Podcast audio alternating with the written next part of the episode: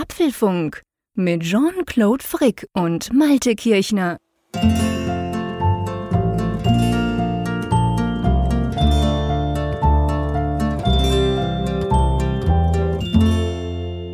Hallo und herzlich willkommen zum Apfelfunk Ausgabe 316, die wir am 23. Februar am Abend aufzeichnen.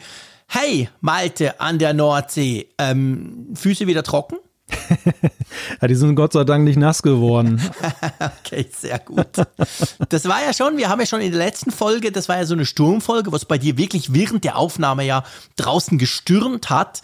Aber das war ja nicht der letzte Sturm. Es waren, glaube ich, drei. Ich weiß nicht mehr genau. Es waren auf jeden Fall viele, ja. die selbst zu uns in der Schweiz ja noch gekommen sind. Und ich, ich habe so Bilder gesehen, das musst du mir mal erklären. Das, ich dachte mir, das muss ich dem Malte fragen. Am Wochenende habe ich ein Bild gesehen, das ging so ein bisschen rum. Und zwar der, korrigiere mich, wenn ich es falsch sage, der Fischmarkt in Hamburg, glaube ich, oder? Ja, ja, ja. Und das war ja ziemlich landunter.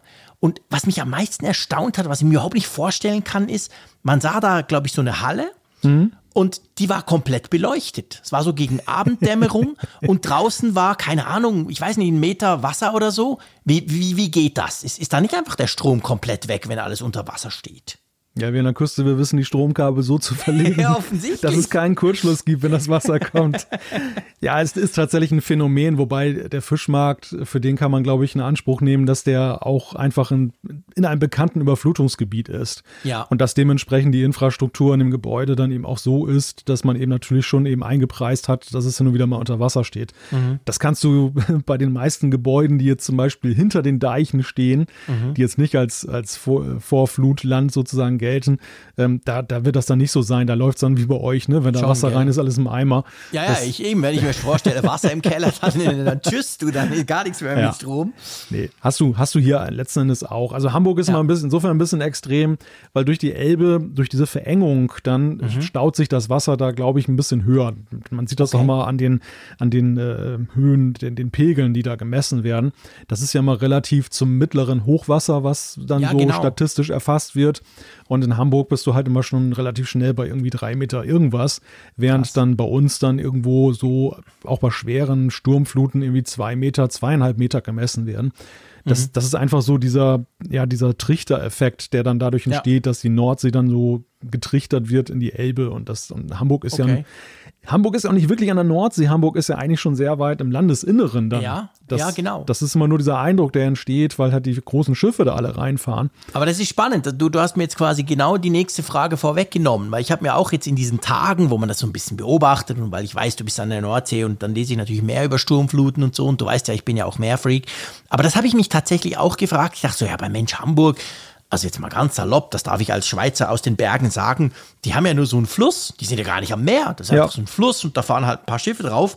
Warum zum Geier haben die so ein krasses Hochwasser immer? Aber das hast du jetzt eigentlich, das ist offensichtlich so ein bisschen fast der verstärkende Faktor, oder? Das ist der verstärkende Faktor, in der Tat. Und ähm, ja, das das liegt halt einfach daran, Hamburg hat jetzt einfach schon eine besondere geografische Lage, das muss man einfach sagen, mhm. ähm, dass, dass sie halt schon an einem Fluss liegen auf der einen Seite, aber irgendwie ja dann doch diese Meernähe haben ohne größere ja. Probleme. Das, das haben natürlich nicht, nicht viele. Interessant finde ich ja, dass du so auf die Sturmfluten vor allem anspielst, weil man muss sagen, klar, es gab wieder massive Schäden auf den ostfriesischen Inseln. Mhm. Wir hatten das Thema hier ja auch. genau. da, da ist jetzt so der Reststrand auch noch weggeschwemmt worden. Also auf Wangerooge zum Beispiel, da ist nur noch Geröll, da ist der ganze Strand weg. Einfach alles Scheiße. auf Wiedersehen. Einmal Strand bei Wisch bestellen in Zukunft wieder. Ja, ja, das ist, es ist also wir lachen, aber es ist echt krass, ne? Also das, ja. das ist ja schon heftige Naturgewalt. Aber es ist eigentlich so sturmfluttechnisch eher unspektakulär gewesen. Weil Ach nämlich, schon. Ja, okay. weil, der, weil der Wind, der Wind kam jetzt aus West, anfangs aus Südwest. Mhm. Das ist für Sturmfluten halt hier nicht so toxisch. Ganz gefährlich wird es ah. halt, wenn das aus Nordwest kommt, wenn das Wasser wirklich dann, dann aus Nordwest reingedrückt Also genau in wird. der Richtung, wo quasi das Wasser herkommt und dann wird genau. es zusätzlich verstärkt. Genau. Ja. Und dann, und dann ist, herrscht für alle größte Gefahr. Also diese historischen Sturmfluten, diese sehr schweren Sturmfluten. 1962 war ja hier eine ganz, mhm. ganz schlimme Sturmflut. Ähm, das waren halt Nordwestströmungen und, und heftige ja. Orkane. Und wenn das zusammenkommt, dann ist es ein ganz gefährlicher Mix. Man muss allerdings sagen, du hast ja darauf angespielt, letzte Woche hatten wir ja den ersten Sturm hier, als wir aufgenommen mhm. haben. Der war ja im Vergleich, war der ja tatsächlich der mildere dann. Gell? Ja, da kam nach, nachher noch mehr. Das war bei uns tatsächlich auch ja, so. Also ja. der zweite vor allem. Der zweite war wirklich so, Ja. das war so ein ausgemachter Orkan, das war so ein Ereignis. Das hat in den 90er Jahren hatten wir das häufiger hier mal. Danach war Mhm. es dann toi toi toi ziemlich ruhig geworden. Aber der hat schon ordentlich reingehauen. Man sieht es auch nach wie vor, wenn ich durch die Stadt fahre, überall liegen noch Bäume rum und überall. Du hörst den Okay. ganzen Tag Kettensägen in der Stadt. Krass. Ah, schon. Ja. Ja, das ist schon krass. Ne? Also das ist schon. Ja, bei uns, also bei uns war es auch, das, ich gebe dir recht, es war, glaube ich, der zweite dann von Donnerstag auf Freitag oder irgend sowas. Ähm, bei uns ist er immer ein bisschen verzögert und der war auch recht stark. Also da hat schon äh, mächtig gepustet. Also ich habe mir kurz mal ein bisschen Sorgen um meine Solarpanels gemacht. Ist natürlich nur, weil ich unwissend bin, weil das für mich ganz neu ist. Natürlich, die haben überhaupt, die halten, das- also wäre überhaupt kein Problem. Da muss, glaube ich, da fliegt wahrscheinlich zuerst das Dach weg und dann sind die Panels halt auch runter. Aber man, man denkt halt so, ah, da ist jetzt neu was auf dem Dach. Das ganze Dach ist ja belegt mit Glas eigentlich, wenn du so willst. Und das hat dann auch, das hat man gemerkt, das tönt dann plötzlich anders. Weißt du? So dieses ums Haus heulen. Du bist es ja so ein bisschen gewöhnt. Klar, wir haben jetzt nicht so viel Wind wie ihr, aber wir haben schon ab und zu stark Wind. Und dann, du, du weißt ungefähr, wie das so tönt im Haus. Und weil wir letzten Sommer ja quasi neues Dach, also mein Büro ja ganz neu, plus die Panels, ist ganz lustig. Es hat sich dann anders angehört. Nicht, nicht irgendwie gefährlich oder dass man denkt, da geht was kaputt, aber einfach anders. Und da, ich habe mir am Anfang so überlegt, hä, was, was ist eigentlich da los? Bis ich gecheckt habe, ja, wahrscheinlich ist das einfach ein anderes Abrollgeräusch sozusagen bei uns auf dem Dach oben. Aber ja, passiert, also bei uns ist überhaupt nicht, ja, auch ein paar Bäume, aber nicht, nicht in Bern selber. Also von dem her gesehen war das dann schon auf der Seite eigentlich recht harmlos. Ja, und das ist auch der Grund, warum ich jetzt Nachhinein überhaupt darüber so ein bisschen schmunzeln kann. Es ist ja wirklich glimpflich ausgegangen, Ja. gemessen an der Intensität. Ähm, hier jetzt in der Stadt gab es glücklicherweise gar keine Personenschäden. Klar, Mhm. es sind so ein paar Dächer, das sind, oder es sind viele Dächer beschädigt worden, viele Zäune durch die Gegend geflogen, viele, Mhm. viele Bäume leider dann eben auch verloren gegangen, die dann umgekippt sind, was auch sehr viel mit der Feuchtigkeit zu tun hatte, weil die Böden alle so durchfeuchtet sind Ja. und die sich dann nicht mehr halten. Also gerade Ja, gerade so Tannen, das ist teilweise ganz imposant, wenn du siehst, wie dann so ganze, das ganze Erdreich damit hochgegangen ist. Auch. krass, genau, wenn, wenn, wenn, das finde ich auch immer interessant, wenn so ein Baum, also interessant ist ja eigentlich traurig, aber wenn so ein Baum umfällt, wie viel da in der Erde steckt und was der dann alles rausreißt, wenn der quasi mal den Halt verliert. Ja, da hast du recht. Ich musste so schmunzeln, der, der, der, ähm, der Postillon, diese Satire-Seite, die, die haben so einen geilen Artikel geschrieben, dann, ich glaube, es war beim zweiten Sturm oder so, wo sie geschrieben haben quasi, dass ähm, deutschlandweit Trampoline neu verteilt wurden.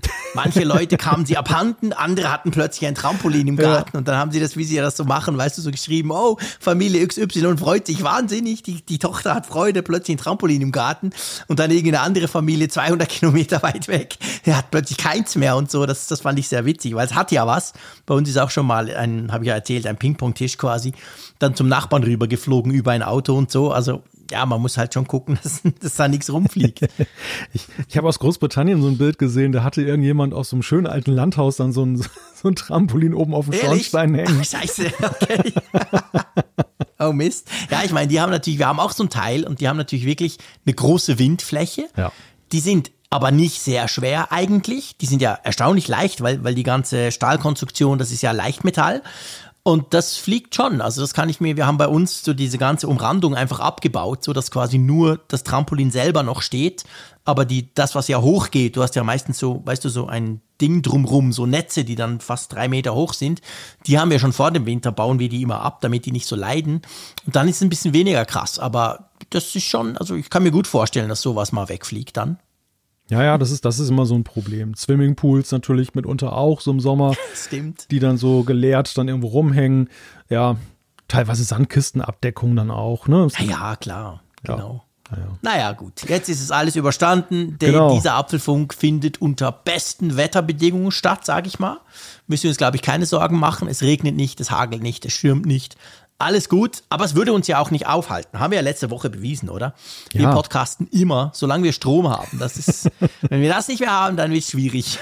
Solange wir Strom haben, solange das Wasser hier nicht bis zum Hals steht und solange Genau. einigermaßen noch Dachfläche vorhanden ist, um, genau, die, und die um die Internetverbindung sich irgendein Weg bahnt zwischen Bern und Wilhelmshaven, dann, solange das Routing noch einigermaßen funktioniert, kriegen wir das hin.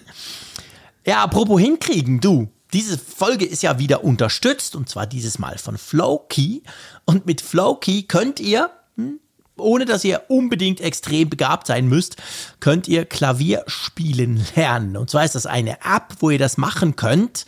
Und ich weiß nicht, wie es dir geht. Ich finde allein die Aussicht, dass man heute im Jahre 2022, was leben wir doch für in einer tollen Welt, dass man da mit einer App Klavier spielen lernt, das finde ich, der das noch auf die ganz klassische harte Tour gelernt hat, sag ich mal, sehr verlockend. Ja, das ist ein Traum, weil am Ende ist es so, damals war das ja wirklich so eine Entscheidung, die folgenreich war. Früher hast du gesagt, ich will Klavier lernen, dann, dann hast du halt dann deinen Eltern gesagt, ja, Musikschule oder Klavierlehrer mhm. und so. Mhm. Und das war dann so eine Entscheidung, da konntest du nicht nach einmal wieder von abrücken. Du konntest es nicht einfach ausprobieren, sondern in der Regel ja. war es dann so, die, die Erwartung, die du dann geschürt hast, war, der Junge, das Mädel muss das halt auch eine Weile weitermachen. Und ja. das ist das Tolle eben heute mit solchen Systemen, mit solcher Software wie von Flowkey, dass du dann eben dann einfach das dich da probieren kannst und wenn das nichts für dich ist, kannst du es auch wieder sagen sein lassen. Aber das Tolle ist ja, dass eben die Software auch so programmiert ist, dass sie eben dann auch guckt, dass es dir dann auch wirklich Freude bereitet. Und ja. in dem Fall ist das so, du kannst nämlich dann deine Lieblingssongs damit lernen, auch als Einsteiger. Also es gibt dann keine langweiligen Übungen oder Stücke. Mhm. Die Kurse sind dann Schritt für Schritt über Grundlagen, Noten lesen, Akkorde und mehr. Da muss ich kurz eben noch einfügen, wir haben von einer Hörerin von Tanja Maria, haben wir in dem Zusammenhang auch noch ein bisschen Motivation gekriegt. Großartig. Sie hat ja. uns nämlich, äh, sie ist Klavierlehrerin tatsächlich und äh, hat, oder Musikpädagogin besser gesagt, um präzise mhm. zu sein, und sie hat die Apfelfunk-Titelmelodie in Noten aufgeschrieben und hat gesagt, so, damit könnt ihr jetzt mal üben, wenn ihr Ambitionen habt. Ja, großartig. Und sie hat es in zwei Versionen gemacht. Sie hat natürlich in völliger Unkenntnis von meiner Unkenntnis, hat sie quasi eine, eine Variante für Fortgeschrittene und eine wirkliche Einsteigervariante. Und äh, das hat sie uns geschickt als PDF. Ich habe das gestern mal ausprobiert. Die Einsteigervariante kriege ich hin. Klammer auf, nein, ich werde das nicht hier im Apfelfunk in irgendeiner Apfelfunk Form vorspielen. Am Hörer. ja, ja, ich wusste, das kommt. Und die andere Variante, da muss ich noch ein bisschen üben. Also da muss ich noch ein bisschen mit Flowkey ausprobieren, bis das wirklich funktioniert. Aber ja, es ist so. Also mit Flowkey kannst du bis 1500 schön arrangierte Songs hat's da drin in vier verschiedenen Schwierigkeitsstufen. Also da findet ihr grundsätzlich die Variante, die ihr spannend findet oder die für euch passt, sagen wir es mal so. Das ist super spannend. Wenn ihr das mal ausprobieren wollt, dann geht doch auf flowkey.com slash Apfelfunk. Da gibt es nämlich sieben Tage kostenlos, könnt ihr das natürlich ausprobieren. Und dann, wenn ihr euch dafür entscheiden würdet, für Flowkey Premium, gibt es noch 20% Rabatt on top. Alle Infos haben wir wie immer in den Show Notes. Ja, und wir bedanken uns ganz herzlich bei Flowkey. Ach, ein Traum. Ja, du hast übrigens gesagt, Apfelfunk am Hörer, ja. mein Lieber. Ähm, da müssen wir auch dazu noch etwas loswerden, oder? Der ist nämlich nicht übermorgen. Ja, in der Tat, genau. Es, wer, wer der Gewohnheit folgt, hat wahrscheinlich schon seinen YouTube-Player dann da vor sich hingestellt und wartet jetzt sehnsüchtig. Nein, so, so wichtig nehmen wir uns das auch nicht. Aber es ist tatsächlich so, wir haben wegen einer terminlichen Verhinderung, haben wir die Apfelfunk am Hörerfolge um eine Woche nach hinten geschoben. Also nicht der letzte Freitag im Monat, sondern diesmal ist es ausnahmsweise mal der erste Freitag im nächsten Monat. Im, Im neuen, genau. Am 4. März, also in zehn Tagen, ähm, machen wir Apfelfunk am Hörer, aber einfach, dass das schon mal erwähnt wäre. Nicht, dass ihr euch da quasi am Freitagabend auf YouTube connectet. Also könnt ihr schon, aber wir machen dann halt nichts so drauf. äh, müsst ihr was anderes schauen. Aber ähm, das einfach mal schon mal als kleiner Hinweis. Und wenn wir gerade bei den Hinweisen sind, mein Lieber, würde ich doch sagen, wir kommen mal zu den Themen. Uh, Themenhinweise, ja, genau. Unsere Themen diese Woche, und zwar mal dir deinen Mac Mini aus. Wir wollen mal über unsere Wunschliste sprechen für einen potenziellen neuen Mac Mini. Genau, wir sprechen über das iPhone 14, richtig gehört, das nächste kommende iPhone und das könnte mehr Akkulaufzeit dank einem neuen 5G-Chip beinhalten. Wir gucken mal, was sich bei der Software gerade so tut, nämlich auf iOS 15.4, da ist jetzt ganz aktuell die Beta 4 erschienen. Fünf Jahre Apple Park, Raumschiff ohne Leben. Da müssen wir drüber diskutieren. Spacig. Ja, teurer Spaß. Wir sprechen über einen App Store-Streit, den es in den Niederlanden gibt. Und dann die ultimative Frage, die ich ganz schnell beantworten könnte, aber wir nehmen uns Zeit dafür. Muss ein großes Display eigentlich immer Pro sein? Oh, das ist eine Frage, die wir wirklich, auf die freue ich mich riesig, die wir zusammen ein bisschen diskutieren werden. Und dann natürlich die Umfrage der Woche und Zuschriften unserer Hörerinnen und Hörer. Ganz genau. So, du hast gesagt, Wunschliste, das ist ja selten im Apfelfunk, dass wir uns was wünschen dürfen. Nein, stimmt natürlich nicht. Wir wünschen uns ständig Dinge.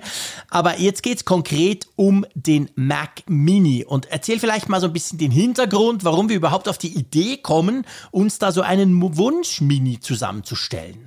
Ja, wir stehen jetzt ja kurz vor dem gemutmaßten Frühlingsevent, das ja mhm. im März jetzt stattfinden soll. Und einer der Kandidaten auf der Liste der Vorstellung ist ja auch der Mac Mini. Und zwar mit, genau. der, mit der Perspektive, dass vielleicht so, ja, jetzt kein Einsteiger-Mac dabei rauskommt, sondern ein fortgeschrittener. Und wir hatten ja zuletzt Stimmt. diesen Intel Mac, der mhm. ja Mac Mini, der ja eben dann entsprechend auch ein bisschen aufgepimpt war von Apple. Ja. Und da habe ich mir so gedacht, lass uns doch einfach mal darüber sprechen, was wir eigentlich, wenn wir den Mac Mini jetzt mal selber kreieren könnten, wenn wir Apple sind, was da eigentlich reingehört in so einen fortgeschrittenen. Großartig, ganz genau. Das ist wirklich wunderbar. Ich frage mich ja immer, vielleicht bevor wir jetzt dann wirklich konkret werden, was, was wir uns wünschen würden, ich frage mich ja immer so ein bisschen, ich weiß nicht, wie es dir geht, aber beim Mac Mini, man geht ja schon länger davon aus, dass da so ein Mac Mini Pro oder einfach, dass der Mac Mini, den wir haben, der, den du im Moment gerade nutzt, um diesen Apfelfunk aufzuzeichnen, nämlich der M1 Mac Mini, dass das ja nicht, man sagt ja, da kommt noch irgendwie eine bessere Version. Und, und diese Gerüchte gibt es schon seit ganz vielen Monaten. Und also mir geht es immer beim Mac Mini so, ich habe den übrigens auch und ich finde den großartig, aber mir geht es immer so ein bisschen so, ich weiß nicht so her, wo, woher das kommt. Also ich habe so das Gefühl, beim iMac No-Brainer. Ja, logisch kommt ein neuer 27 Zoll iMac. Punkt. Wir diskutieren später im Apfelfunk noch drüber. Ähm, es gibt ganz viele Mac, da ist es für mich wie völlig klar. Da, da muss man gar nicht diskutieren. Logisch arbeitet da Apple dran. Beim Mac Mini, beziehungsweise eben dieser besseren Pro-Version oder generell bei diesem kommenden Mac Mini, ich weiß nicht, also mir geht's da so, äh, ich finde das nicht zwingend. Wie siehst du das? Nein, zwingend ist es nicht, aber ich glaube, dahinter steckt eben so ein kollektiver Wunsch, den ich auch bei mir selber gesehen habe, mhm. nach einem modularen Mac. Denn ja, es, Punkt. es ist ja also ein modularen Mac, der aber gleichzeitig auch sehr klein ist und nicht jetzt, ja. Sie können, können wir natürlich auch einen Mac Pro hinstellen, gut, kostet auch ein bisschen, aber da, das bisschen, ja. ist nicht wirklich angesagt, dass ich so einen mhm. großen Mac mir hier hinstelle, sowohl was ja. die Größe angeht, als eben auch die Performance und der Preis. Und ich habe tatsächlich schon sehr lange mit, damit geliebäugelt, schon zu Intel-Zeiten, dass ich immer gedacht mhm. habe, ach, ich hätte eigentlich ganz gerne mal wieder so einen Mac Mini, der sieht ja knuffig aus und so, mit seinem Alu-Unibody und so. Aber mhm was mich halt immer abgeturnt hat an der Kiste war, die war letzten Endes dann halt von der Performance her unter dem, was zum Beispiel so ein iMac 5K konnte und so. Also ja. das, es war nicht, es, es war nicht die Power da drin, die man eigentlich ja, bräuchte. Stimmt. Und jetzt, und da haben wir ja alle ja so ein bisschen Blut geleckt. Wir haben ja jetzt gesehen, der, der M1, der gilt zwar als Einsteiger Mac, aber das ist ja, übertrifft ja alles, was wir jemals an Intel Mac Minis gesehen mhm. haben. Und wenn wir ja. uns jetzt vorstellen, dass das könnte man jetzt noch ein bisschen aufbohren und es ist ja tatsächlich mit diesen Prozessoren, das war ja auch mal ein, ein Hemmnis für Apple, die Thermik. Wenn du ja. da jetzt so ein Monster Mac Mini, das war ja auch das, das, das Kunststück. einfach nicht. Nee, das ja. war ja auch das Kunststück bei dem letzten Mac Mini mit Intel-Prozessor, der ja so performant war. Die größte Herausforderung für Apple war ja so die Thermik in dem Ding hinzukriegen. Mhm dass er nicht ja, dann und der hatte auch einen riesig gigantischen Lüfter drin, der war gar nicht so laut, aber wenn man die, wenn man das bei iFixit oder so geguckt hat, da war ein recht potenter Lüfter drin auch entsprechend, was dann beim M1 ähm, Mac Mini eben nicht mehr so nötig war. Ja, aber lass uns mal anfangen, lass uns gleich mit dem Prozessor anfangen. Was wünschst du dir denn in deinem Wunsch Mac Mini? Ja, also sag mal ganz klar, natürlich ist ein Apple Silicon angesagt, das steht ja völlig ja, außer Frage. Soll, logisch, natürlich kein Intel, ich bitte Nein, dich. Aber es, es, sollte natürlich schon der M1 Pro sein, das ist eigentlich ein No-Brainer. Ja, Finde ich auch, ja. M1 Pro oder sogar M1 Max, das müsste eigentlich sein. Wo sich ja so ein bisschen beißt, beziehungsweise wir lernen ja wegen Apple Silicon, dass der Prozessor und das RAM irgendwie zusammengehören. Das war ja früher anders, da konntest du das eine und das andere dann trotzdem noch aufbauen und das eine vielleicht nicht. Das geht ja bei den Apple Silicon Stand heute jetzt im Moment nicht. Beim RAM würde ich mir natürlich auch ein bisschen mehr wünschen. Der aktuelle Mac Mini ist ja bis 16 GB zu haben, aber eben nicht drüber. drüber. Würden dir 64 reichen, was ja, glaube ich, im Moment beim M1 Max das Maximum ist?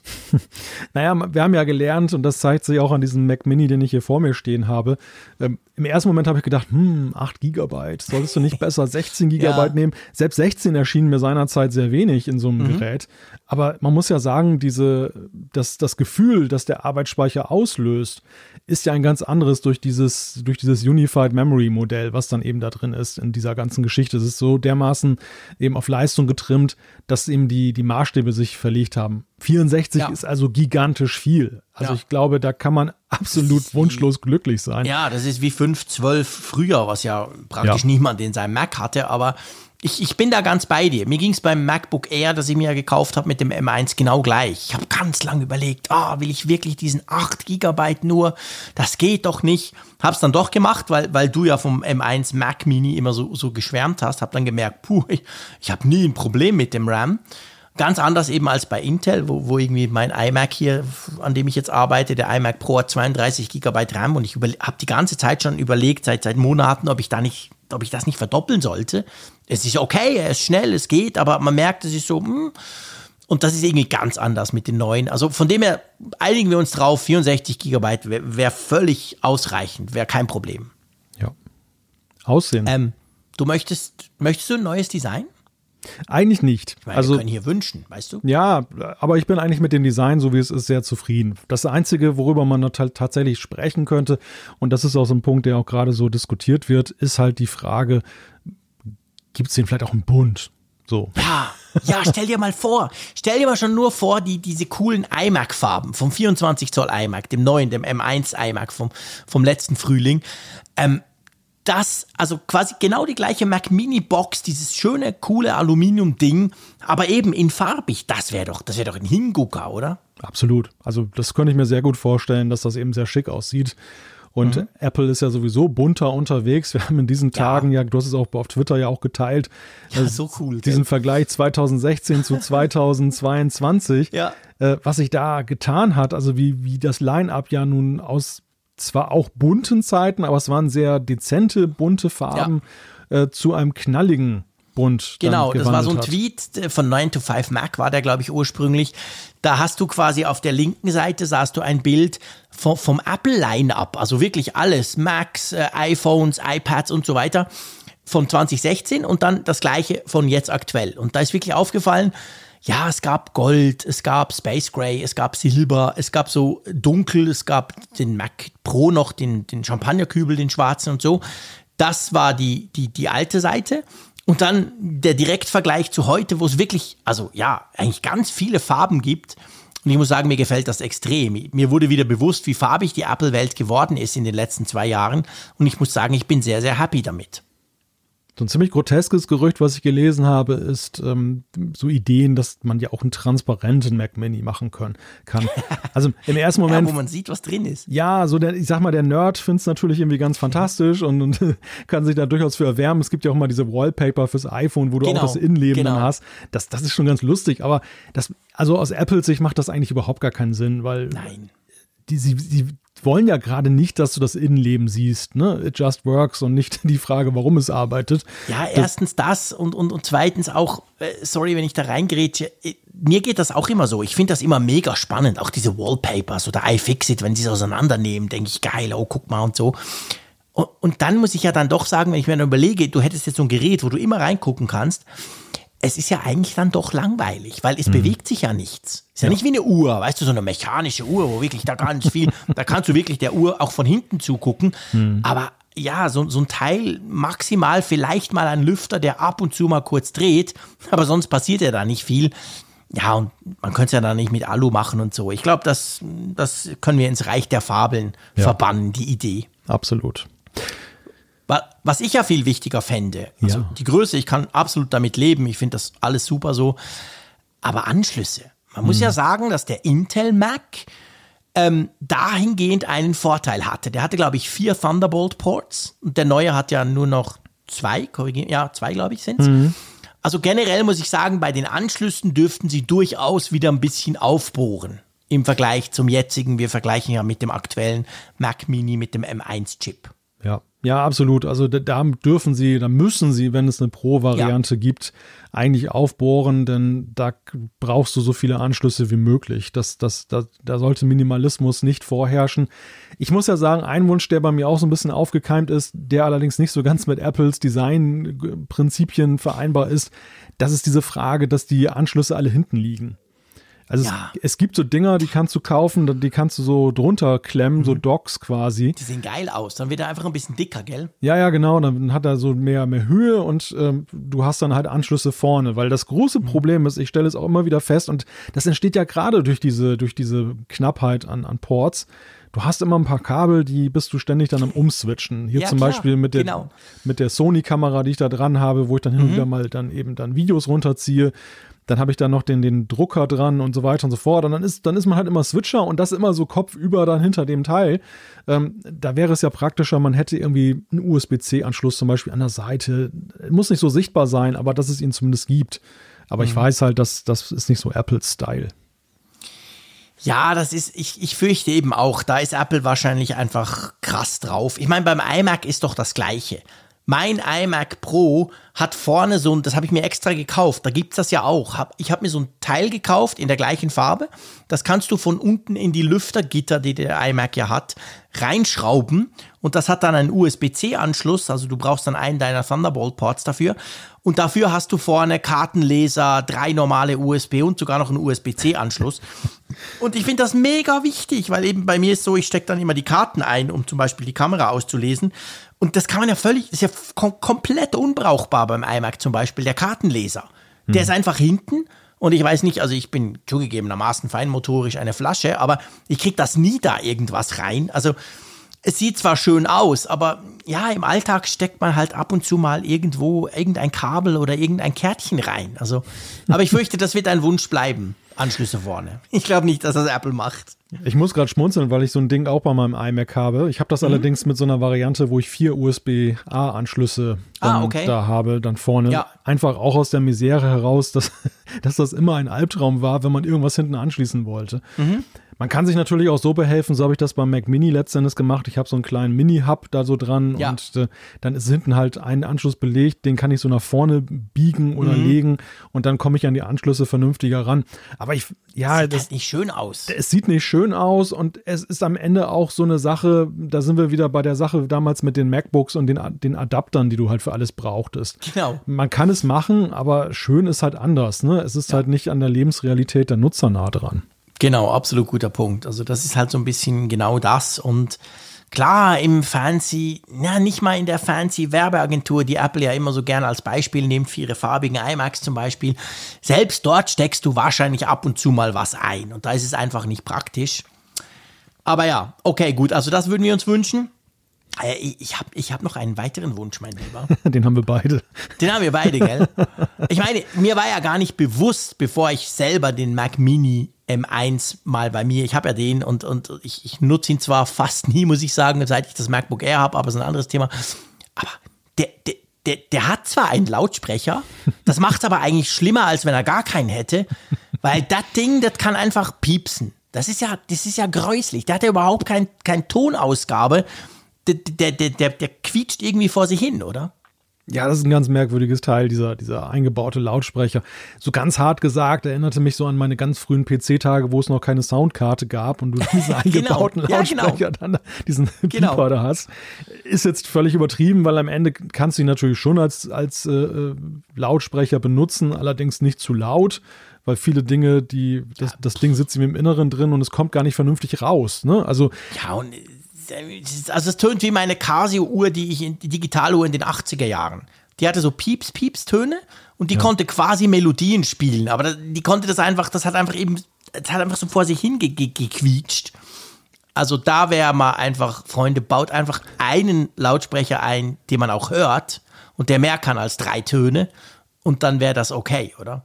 Ja, mich wundert das halt total, dass, dass Apple, die, sie haben ja das Know-how aus ihren ganzen viel ja, mo mobileren Geräten, aus ja, den MacBooks und aber letzten Endes ja auch aus den iPhones und iPads. Also sie wissen ja, auf kleinsten Raum Lautsprecher einzubauen, ja. die fantastisch klingen. Wenn du mal so ein mhm. iPhone heute nimmst und machst das auf Lautsprechen und, und so, der Ton ist ja fantastisch. Aber warum geht das nicht mit seiner relativ großen Box wie dem Mac Mini? Das verstehe ich nicht. Also da muss ein Lautsprecher doch noch Platz haben und eben einer, ich meine eben, weißt du, wenn es gar keinen hätten, okay, dann kann man sagen, Design schließt halt was an, selber schuld. Aber dass sie einen haben und der ist unendlich schlecht, das ist eigentlich so ein bisschen untypisch für Apple. Apple lässt ja gerne Dinge weg, aber das, was sie machen, machen sie im Allgemeinen relativ gut. das war so ein Ausrutscher. Also ein besserer Ton müsste der Mac Mini Pro oder so auch noch haben. Äh, apropos, meinst du, das gibt einen Mac Mini Pro, wenn er kommen sollte? Oder gibt es einfach einen, pff, keine Ahnung, Mac Mini, der halt ein bisschen teurer ist als der Mac Mini, den wir im Moment haben? Spannende Frage. Das, das ist wirklich eine spannende Frage, wie sie, wie sie das genau gestalten. Ob sie jetzt mhm. das nur als auswählbare Konfiguration machen ja. oder ob sie jetzt wirklich eine Gerätegattung daraus, daraus stricken ich sag mal, sinnvoll wäre wahrscheinlich eher so eine Gattung, weil wenn du aus Versehen die Leute in den M1 Pro, das wird, der wird ja sicherlich auch einen gewissen Preis haben, da reinlängst, ja. dann könnte das ja eher abtören. Ähm, Stimmt. Das, das triggert natürlich die Leute auch eher, wenn du sagst, hey, pass auf, das ist ja der, der Mac Mini Pro. Ja, der ist Pro, genau. Der ist natürlich nur was für Profis. Dann wollen es gleich alle kaufen, weil sie dadurch Profis werden. Ja, also ich finde auch, es würde wahrscheinlich rein von der, von der Abstufung her, vom Line-Up, würde Sinn machen, dass man da quasi eine, eine neue Unterlinie aufmacht und dem Ding Mac Mini Pro sagt. Ja, mal gucken. Also ich bin nach wie vor, ich finde es cool, auch dass dieses Gedankenspiel, das wir jetzt hier gemacht haben, aber ich bin nach wie vor so ein bisschen unsicher, ob das wirklich kommt. Also wenn ich jetzt wetten müsste, auf was wir da so alles kriegen in den nächsten paar Monaten, muss ich sagen, auf den Mac Mini oder eben Pro würde ich nicht unbedingt setzen. Ich bin da total unsicher, ob das nicht einfach Wunschvater des Gedankens ist oder mhm. ob da wirklich was dran ist. Ja, ich bin da, ich, ich glaube, die, die Chancen stehen besser, als man denkt. Denn, Echt? denn es ist ja so, wir sehen ja schon, dass, dass Apple womöglich, wenn die Gerüchte stimmen, auch das iMac-Line-Up ganz neu gestaltet. Dass der ja, vor, stimmt. Vorher war es so, der, der iMac war leistungstechnisch so einigermaßen auf einem Level. Und äh, dann gab es halt einfach nur den Unterschied großes Display, kleines Display. Mhm. Klar, ihr werdet sagen, für den größeren gab es andere Prozessoroptionen und so weiter und so fort, alles ja, richtig. Aber im Prinzip waren sie vergleichbar. Aber im Prinzip genau, richteten sie sich eigentlich alle an Consumer. Und wir sehen jetzt mhm. ja, die, die Gerüchte gehen in die Richtung, dass der größere iMac ja jetzt dann eher so der, der Nachfolger des iMac Pro wird. Dass es mhm. also keinen großen iMac mehr gibt, der ja. jetzt wahrscheinlich zu einem sag mal, annehmbaren Consumerpreis dann auch zu bekommen mhm. ist. Und in diese Lücke könnte eigentlich dann der Mac Mini vorstoßen, der dann ja. den besseren Prozessor dann hat, aber ähm, dann eben bei anderen Sachen Abstriche macht und dadurch alleine, dass du dann eben bei der Monitorfrage dann eine Flexibilität hast, kannst du so ein bisschen deinen, deinen Preis äh, abstufen und, ja. und, musst nicht gleich so 5000 Euro in die Hand nehmen oder ja. so. Ja, genau. Das könnte eine Chance sein. Mhm. Ja, das stimmt. Da, da hast du recht. Das könnte definitiv eine Chance sein. Und eben, wir haben vorhin so drüber gesprochen, über diese konfigurierbar Erweiterbarkeit, sagen wir dem mal so. Natürlich ist es nicht ganz vergleichbar mit einem Mac Pro im Moment, wo den du aufreißt und da hast du diverse Steckplätze drin, aber es wäre letztendlich eine Chance, ein Gerät zu bringen, das schon teurer sein darf als der normale Mac Mini, aber natürlich nicht so völlig crazy abgehoben wie der Mac Pro, aber trotzdem so ein, ein gewisses Maß an Ausbaufähigkeit noch mit sich bringen würde. Und ich glaube schon, dass das recht gut ins Liner passen würde. Ja, ja da, da, das stimmt. Also wenn man es so anguckt, müssen wir mal schauen. Vielleicht kommt ja der auch dann zusammen mit dem Mac Pro. Das wäre dann natürlich ein klares Statement, dass es wirklich ein Pro-Device ist. Könnte ja auch sein. Ja, das wäre denkbar. Und es ist passend, also es, ich halte es halt insofern auch für möglich. Apple hat ja mit dem Mac Mini sind sie ja seit vielen Jahren auf der Suche, dem irgendwie eine feste Identität zu geben, so ja, in ihrem Line-Up. So jeder andere Mac musste sich da nicht so behaupten, aber der Mac Mini, der ursprünglich mal der Konversions-Mac war, der die Leute eben von Windows ja. dann vom PC weggelockt hat. Möglichst günstig. Der ist ja so jahrelang so ein bisschen herumgeeiert, weil irgendwie Apple auch nicht mehr wusste, für wen der mhm. eigentlich wirklich ist. Und dieses Abenteuer Stimmt. mit dem, dieser Pro-Geschichte mit Intel-Chips, ähm, war ja auch eher so ein Versuchsballon, dass man eben gesehen ja. hat, okay, es gibt einige Hoster, die zum Beispiel auf Mac Minis dann eben ihre Sachen hosten und dass man die vielleicht mal anspricht. Aber der, der Weisheit letzter Schluss war es am Ende ja auch ja, nicht. Das war so eine Art Miniserver dann. Ja, ja, mhm. aber du hattest halt immer das Problem mit der Hitze und der, der Lüftung ja. und diesen ganzen Geschichten. Und jetzt mit den Apple Silicons, da werden die Karten ja neu gemischt, ne? Du hast ja ganz ja, andere absolut. Chancen. Also, ja, genau. das wäre ein Versuch wert. Ja, definitiv. Mal schauen, also das macht uns ja letztendlich noch gespannter auf das Frühlingsevent, ob wir in der Richtung irgendetwas sehen. Bevor wir das nächste iPhone sehen, das dauert durchaus noch ein paar Monate. Da muss man nicht unbedingt ähm, Prophet sein, um das äh, zu sagen. Aber nichtsdestotrotz, ihr wisst es, iPhone 14 ist natürlich schon länger immer wieder ein Thema. Gerade heute konnte man zum Beispiel lesen, dass wohl eine erste Testcharge produziert werden oder worden ist, so im Sinn von zumal die Produktionsprozesse zu testen und so. Da gab es gewisse Gerüchte aus Asien.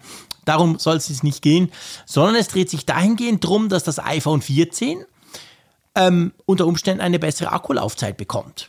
Was mich natürlich per se schon mal jubeln lässt.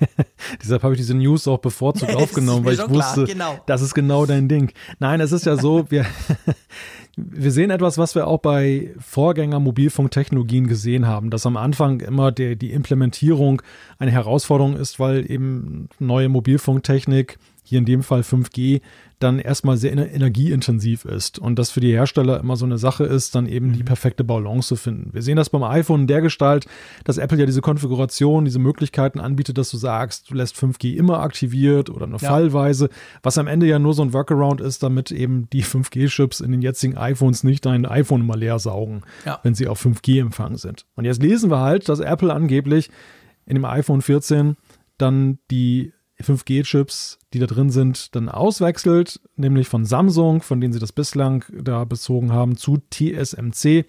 Und das eben eine Folge ist, dass die energieeffizienter sind, sozusagen der Fortdreh der 5G-Chip-Technologie mit der, mit der Folge, dass du eben auch Akkulaufzeit gewinnst. Genau, die sollen im 6-Nanometer-Verfahren produziert werden. Ihr kennt das von den Apple R-Chips auch. Also je kleiner, desto stromsparender letztendlich die, die, die Bandbreite, also die, die, die, die letztendlich die Größe von diesem Prozessor dann eben ist. Und so soll das wohl auch bei diesem Modem-Chip sein. Jetzt, was man nicht verwechseln darf, das ist auch noch wichtig, habe ich auch schon Meldungen gelesen, die das so ein bisschen zusammenwürfeln. Es handelt sich dabei, bei diesem Gerücht sollte das stimmen, und ich denke schon, dass das wird was dran sein, weil die Verträge, die sind ja jetzt unterzeichnet. Ähm, bei diesem Chip, der da kommen soll, der jetzt von TSMC statt von Samsung produziert wird, ist natürlich letztendlich geht es ja immer noch drum, wir haben dann immer noch Qualcomm-Komponenten drin. Also es ist nicht so, dass das schon Apples eigene komplette 5G-Modem-Architektur beinhaltet.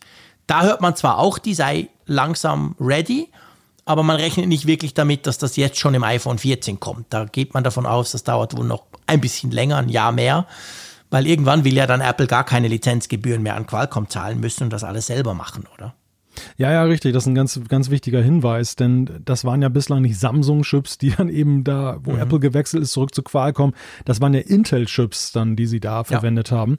Und da in der Tat, Qualcomm ist weiterhin drin und Apple hat ja eben, ich glaube, die haben doch auch diese Intel-Sparte übernommen. Ne? Ja, die und haben die ja gekauft, genau. Ja. Also mit dem klaren Ziel, dann eben irgendwann ihre komplette 5G-Architektur in-house, also selber bauen zu können, weil jetzt müssen sie halt Qualcomm-Designs nehmen, Qualcomm-Sachen. Sie müssen letztendlich an Qualcomm einfach Geld zahlen, dass sie das nutzen dürfen, auch wenn sie die Chips dann selber anders designen. Also das Modem im, im iPhone ist nicht genau das gleiche wie da zum Beispiel in meinem Samsung-Smartphone, aber nichtsdestotrotz, das sind Designs von, von, von Qualcomm und für die muss man viel Geld zahlen, sehr viel Geld zahlen.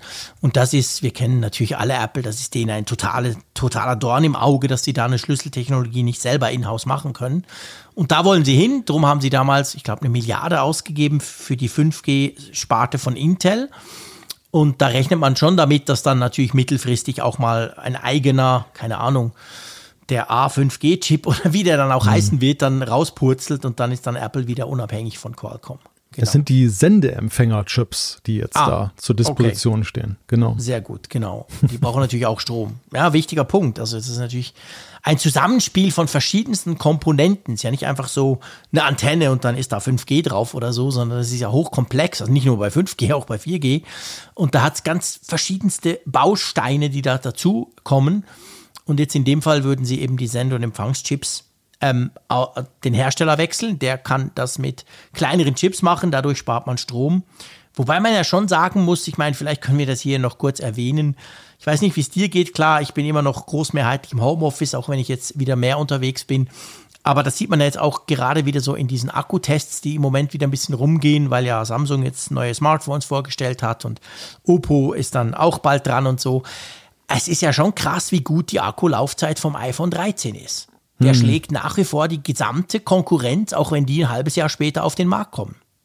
Ja, ja, das, das kann ich bestätigen. Also das, das war ja auch ein großer Benefit eben des 13 gegenüber dem 12, ja. als ein Kritikpunkt ja auch war seinerzeit. Genau. Aber das, das hat sich jetzt auch so nach längerem Testen hat sich das mhm. als solches erwiesen, ja. Ja, wirklich. Also ich, ich auch. Ich war letzten Mittwoch war ich wieder den ganzen Tag in Zürich am Flughafen. Leider nicht weggeflogen, aber ich war einfach dort. Und hey, krass, telefoniert, gesurft, weiß nicht was alles gemacht und völlig entspannt am Abend irgendwie mit 30 Prozent wieder angekommen. Also das ist schon, das ist schon krass. Das iPhone ist wirklich, das iPhone 13, so muss man sagen, ist wirklich ein Akku-Champ. Ja, und wenn das natürlich noch besser wird mit dem iPhone 14, boah, dann muss ich sagen, nehme ich gerne mit. Aber hallo. Hallo. Apropos mitnehmen, noch ja. kann man das zwar nicht, aber, aber es, es wird immer deutlicher, dass iOS 15.4 ja, ich, ich, weiß nicht, ob ich schon sagen kann, auf die Zielgerade einbiegt, aber so lang kann es ja nicht mehr sein. Jetzt ist nämlich schon Beta 4 draußen. Die kam in diesen Tagen gerade raus. Und da hat es zwei Features drin, äh, sagen wir mal, zumindest eines davon, da haben wir nämlich letzte Woche noch drüber gesprochen. Es ging ja um die AirTags, um Apple, die gesagt haben, ja, die AirTags sollen sicherer werden. Stalking das Thema. Wir haben ganz viele Zuschriften bekommen von euch zu dem Thema auch. Ähm, und jetzt ist es offensichtlich schon so, dass ein kleiner Teil dessen, was Apple davor hat zu tun, dann in iOS 15.4 drin sein wird, gell? Genau, das, das geht jetzt los. Also das geht ja vor allem auch um diese aussagekräftige Warnung, mhm. die eben dann die Nutzer bekommen sollen. Und Apple will ja auch weg davon, dass dann eben nicht mehr gesagt wird, dass unbekanntes Zubehör in der Nähe gefunden wurde, sondern eben dann auch klar ja. benennen, was das eben ist, was da gefunden wurde. Also das werden wir in 15.4 werden wir da jetzt dann schon ähm, diesen Hinweis zum Beispiel sehen, dass es sich um eine Straftat handelt, wenn man AirTags zum Personentracking mhm. dann auch einsetzt. Mhm. Ganz genau. Also das, das ist schon mal eine Verbesserung, die da kommt. Da werden natürlich andere noch kommen. Wir haben ja im letzten Apfelfunk ausführlich drüber diskutiert. Und dann das Zweite, ich habe gesagt, das interessiert mich nicht, weil erstens kriege ich es nicht und zweitens ja, es geht um die liebe ähm, Xiri-Tante. Und zwar kriegt die mit Quinn eine neue Stimme, aber erstmal nur in den USA. Ja, das ist interessant. Und es ist mittlerweile ja sogar schon die fünfte Stimme, die man auswählen ja, kann in den USA. Also dort hat man sehr viel, sehr viele Möglichkeiten. Ich, ich, glaube, ja, hierzulande kannst du ja zwischen männlich und weiblich ja lediglich wechseln. That's it. Genau, ja. Machst du das, by the way? Hast du Nein. das mal umgestellt? Nee, äh, Spaßeshalber habe ich das mal gemacht, um, weil ich natürlich neugierig war, wie die klingt, die, die oder der andere mhm. Siri. Aber ja, ich muss gestehen, ich fand es dann irgendwie doch ein bisschen grotesk und, und habe dann das wieder Gell? zurückgestellt. Ich auch. Also ich muss sagen, ich lästere viel lieber über sie als über ihn. Hey, das, das, das wirft aber natürlich spannende Fragen auf. ja, eben. Ich bin ja so gewöhnt, und das ja. sollte man jetzt bitte nicht generalisieren, was ich da gesagt habe, aber in Bezug eben auf den Sprachassistenten von Apple muss ich wirklich sagen, ich bin mir das total gewöhnt und, und das ist irgendwie ganz komisch. Aber es ist ja wie beim Navi vom Auto auch. Also wenn, wenn da plötzlich ein R spricht, wäre ich würde ich total erschrecken, weil ich mir überhaupt nicht gewöhnt bin seit vielen, vielen Jahren. Aber es gibt ja andere Länder, da ist genau umgekehrt. Die sagen, was, hä, da spricht eine Frau raus? Nee, geht doch nicht. Also schon lustig, wie man sich einfach an das gewöhnt und dann hat man auch so irgend so ein Bild davor, vor sich, vor Augen, oder? Ja, aber es ist in der Tat auch so eine, so eine Fragestellung, die ja auch in sozialen Netzwerken auf und ab diskutiert wurde. Und ich glaube, mhm. es gibt da auch sogar ernstzunehmende Artikel zu, die halt die Frage gestellt haben, äh, wie beeinflusst uns das, dass halt Sprachassistenten in der Regel, also ich glaube, bei Google ist es ja anders, aber bei, bei Amazon ist es ja auch so, dass die halt weiblich sind. Ne? Also mhm. ähm, gerade männliche Nutzer haben die weniger Hemmschwelle, dann da auch mit dem Sprachassistenten rumzuschimpfen.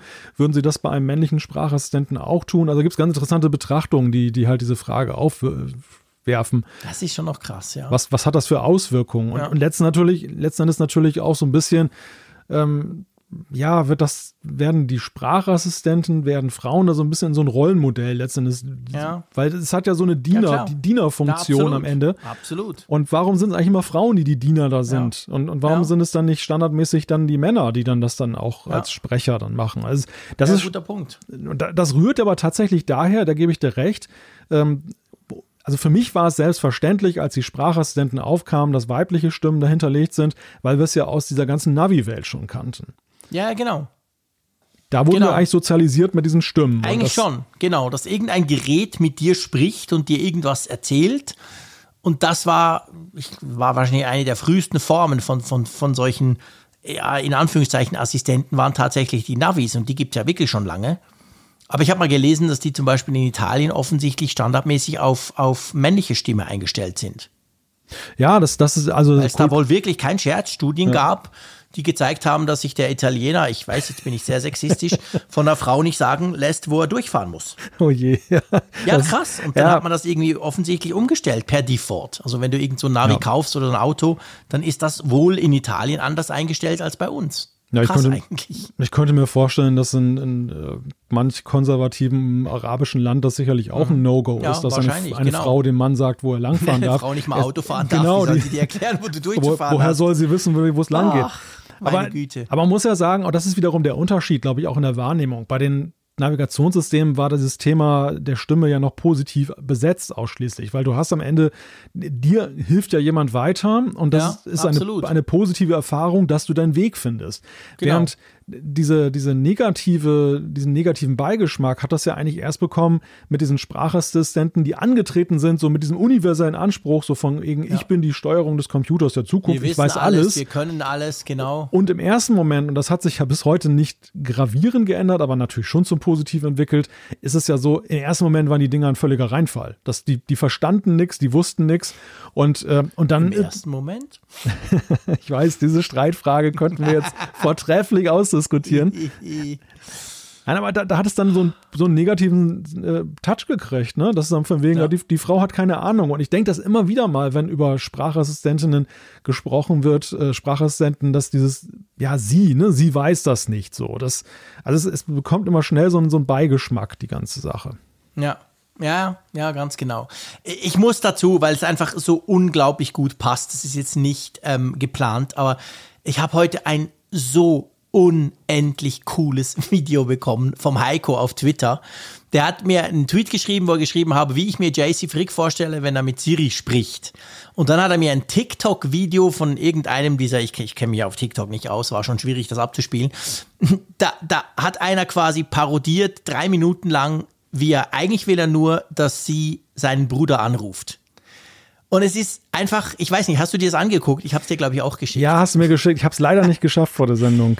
Ich, ich werde den Link hier rein posten. Wirklich, das machen wir ja nicht so oft, aber wir, wir, wir werden das in die Show. Ihr müsst euch das anschauen. Also ich habe Tränen gelacht. Und zwar, weil, weil es einfach so real ist. Es ist wirklich so. Und dann fängt er an, mit ihr zu streiten und sie meint etwas ganz anderes und wirklich, also hin und her und er ruft beinahe das BKA an und also wirklich, es ist, es ist fantastisch. Und es ist tatsächlich so, der liebe Heiko auf Twitter hat, hat da absolut recht, er hat mich voll, genau so komme ich mir manchmal vor wenn ich die, wenn ich Ihnen eine einfache Aufgabe stelle. Ihr müsst euch wirklich das Video angucken. Es ist ganz große Kunst, finde ich. Soll ich eigentlich mal so ein Soundsample von dem Quinn kurz einspielen, dass man mal diese Stimme hört? Wie oh das, ja, wie klar. Klingt. Wir das. sind ja im Podcast. Probier ja, das jetzt das. mal. Hi, I'm Siri. Choose the voice you'd like me to use. Der klingt, der klingt so ein bisschen nach dir, oder? Ja, also, also, ich bitte dich, der tönt wie irgendein Roboter. Also, das, was ist denn das Komisches? Völlig unnatürlich. Töne ich auch so bei dir? Hast du mich also schockiert. Ich beende den Podcast gleich. nee, der tönt, also vor allem, ist das ein der oder eine die? Äh, ich habe mich im ersten nicht sicher. Äh, das ist ein der, das ist ein der, aber im ersten Moment habe ich mich auch so ein bisschen gewundert, ja. Oder ist das eben weder noch? So quasi der Versuch, ein Ei. S zu, de zu, zu, zu definieren. Wobei, warum heißt er dann Quinn? Ja, ist komisch. MWD meinst du? Ja, zum Beispiel. Also ich weiß jetzt nicht, das fand ich jetzt mäßig spannend. Also mäßig, ähm, hat, hat mich jetzt nicht so vom Hocker gehauen, diese neue Stimme. Also selbst wenn wir die Option hätten, was wir ja nicht haben, hm. hätte ich das wahrscheinlich nicht ähm, bei mir genutzt. Ja, also ich frage mich ja tatsächlich auch, wie viele Leute benutzen überhaupt eine alternative Stimme. Hier in unserem Sprachraum ja, hast du nicht die Wahl, aber es, es, würde mich wirklich mal interessieren. Erstens, ja. wie viele wissen überhaupt, dass du eine alternative Siri-Stimme eingeben kannst, guter einstellen Punkt. kannst. Guter Punkt, und, stimmt. Und, und, Punkt zwei ist dann letzten Endes dann ja eben auch, ähm, ja, wen interessiert das? Oder, oder wer, wer, wer ja. nutzt das wirklich? Ja, ja, ich, also ich, ich behaupte mal, die allermeisten stellen das wahrscheinlich nicht um. Aber schon spannend, dass in den USA das so ein Thema ist. Eben, du hast gesagt, ja. fünf Versionen gibt es, ja krass. Also bei den Navigationssystemen erinnere ich mich, äh, es gab ja auch von Navigon ja immer diese, dieses System, das auch auf dem iPhone als App da war. Da konntest du dann so Gag-Stimmen auch teilweise kaufen. Ja, als, das konntest du bei TomTom auch. Dann konntest du irgendwie die Synchronstimme von Bruce Willis oder so konntest Ja, du ja, ja, lassen. genau, genau, ja. Ja. Ja, genau. Das war ja, das war ja eigentlich noch recht lustig. Ja, ja, ja, ja, wobei ich mich, mich dann auch mal gefragt habe, wer erträgt das auf Dauer, aber ja, fair enough, guter Punkt. Da hast du natürlich vollkommen recht. Ich weiß, ich weiß nur noch, das war ein TomTom Navi Anno, das ist wirklich schon lange her. Und da konntest du das machen, aber der Witz war, und das, das war eigentlich total clever, für, für das das schon 10, 15 Jahre her ist, du hast nicht nur quasi. Sorry. sie jetzt angefangen? ja, ich habe gerade hier die Stimmen für Deutschland ausgewählt. Und bei, bei, bei diesem, wenn du jetzt eben zum Beispiel Bruce Willis ausgewählt hast, dann war das nicht nur so, dass einfach die Stimme gesprochen hat, sondern das war dann auch, das kam dann anders daher. Also so nach dem Motto, hey Mensch, jetzt bieg hier rechts endlich ab. Weißt du, also nicht so freundlich. Der war dann viel unfreundlicher. Und das war wirklich recht witzig. Also es hat nicht nur die Stimme umgestellt, sondern auch wie er daherkam. Quasi die, ja, beim Navi ist es natürlich blöd zu sagen, aber so quasi die Psychologie dahinter war dann auch so. Der war total frech und kurz angebunden dann plötzlich. Ja, ja, es gab auch so mal so eine Gagstimme, die dich dann so, die so dominant und, und herrisch war und, und also ja, da habe ich mich auch gefragt, wer das macht. Ich habe übrigens auch spaßeshalber mal ausprobiert. Ähm, es gibt ja auch noch die Auswahl bei der Sprache Deutsch, Deutschland, Deutsch, Österreich, Deutsch, Schweiz. Ja. Und ich habe ja tatsächlich dann, ja, verspielt wie ich bin, gedacht, dass man irgendwie so einen Zeier kriegt, wenn man jetzt Deutsch, Schweiz auswählt. Ne? So, so, so und, und Ja, aber die tönt ja genau gleich, oder? die tönt genau gleich. Also ich weiß da gar nicht, wo da der. Unterschied ist. Ja. Ja. Äh, sie wartet wahrscheinlich länger, bis sie, bis sie irgendwie anfängt zu rechnen, weil sie denkt, der Schweizer braucht länger, um was zu sagen. Das, ja, das werden wahrscheinlich solche Nuancen sein, oder? das ist übrigens der männliche Siri hier. Hallo, ich bin Siri. Wähle die Stimme aus, Ja, mit genau. der ich sprechen soll. Also das klingt schon. Ja. Anders. Hallo, ich bin Siri. Wähle die Stimme aus, mit der ich sprechen soll. Ja, dich kennen wir doch, mein Ja, deine, deine Freundin. Meine Freundin. Im Dauerstreit. also wirklich, langer Rede, kurzer Sinn, schaut euch das Video an. Es ist großartig. Genau so ist es eben mit ihr.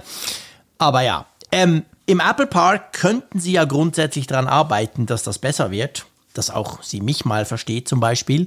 Ich weiß nicht, ob sie das tun, aber es ist tatsächlich jetzt fünf Jahre her, als Apple dieses, man sagt ja auch Raumschiff, also dieses gigantische neue Hauptquartier, diesen Ring bezogen hat. Und interessant dabei finde ich eigentlich, dass von diesen fünf Jahren ja rund zwei Jahre das Ding leer stand, oder? Ja, eine recht Und tragische zwar die Geschichte. letzten zwei, nicht am Anfang, weißt du, wo sie es bezogen haben und gemerkt haben, oh, da regnet es noch rein und so. Nee, sondern ja, die letzten zwei Jahre waren nicht viele Leute im Apple Park. Ja, ist in der Tat eine recht tragische Geschichte, die sich da ereignet hat. Ne? Also welchen Vorlauf hatte das und wie stolz ist Apple auf das Ding? Mhm. Sie haben ja auch versucht, uns das ja nun in, den, in diesen ganzen Produktpräsentationen sehr offensiv ja, auch nahe zu bringen, wie toll das eben ist, das Ja, ja, Raumschiff. klar. Aber für sie selber ist es tatsächlich durch die Pandemie so eine Sache, die ja dann oft in Minimalbesatzung nur verwendet werden kann. Ja, ja, ganz genau. Das ist genau der Punkt. Und ähm, das ist wirklich, ja, also Milliarden, viele, viele, viele, viele Milliarden ausgegeben. Es ist wirklich beeindruckend, dass ich, war- ich war ja nur außen im Apple Park, darf man, darf man ja nicht rein. Aber schon von da muss man sagen, boah, krass, das Teil ist riesig, man sieht sogar vom Flugzeug aus. Aber mh, wa- was, was glaubst du? Wird Ja. das irgendwann mal wieder so ganz komplett bevölkert sein wie 2019? Das, das ist in der Tat eine spannende Frage, die ich auch gerade aufwerfen wollte, denn diese, dieser Bau ist ja eigentlich so die Krönung dieser ganzen Präsenzkultur. Ja, das, wirklich, ja. Das, das kommt so eigentlich aus der Zeit. Ultimative Hauptquartier. Das ultimative Hauptquartier, das aus dieser Gewohnheit kommt, dass man zum Arbeitsplatz kommt und der nicht der Arbeitsplatz zu einem auf virtuelle Art, lustigerweise auch in der Tech-Industrie.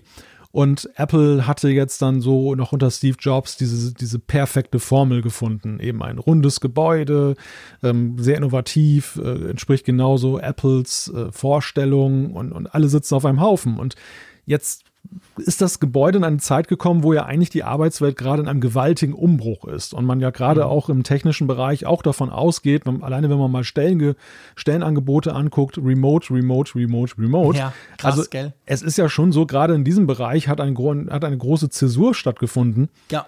Ist das, ist das vielleicht nicht auch ein Stück weit überkommen? So schon nach fünf Jahren Ja. ist es zum Ja. Unzeitpunkt eigentlich gekommen, gerade so in dem Bruch generell gab es ja schon so diese Tendenz Homeoffice, aber das hat natürlich ja unglaublich eine Befeuerung bekommen jetzt durch die Klar. ganze Corona-Geschichte. Ich meine, jetzt wurde quasi auf die harte Tour bewiesen, dass das ja eigentlich problemlos möglich ist. Natürlich mit Herausforderungen, aber die hat man ja auch, wenn man ins Büro geht.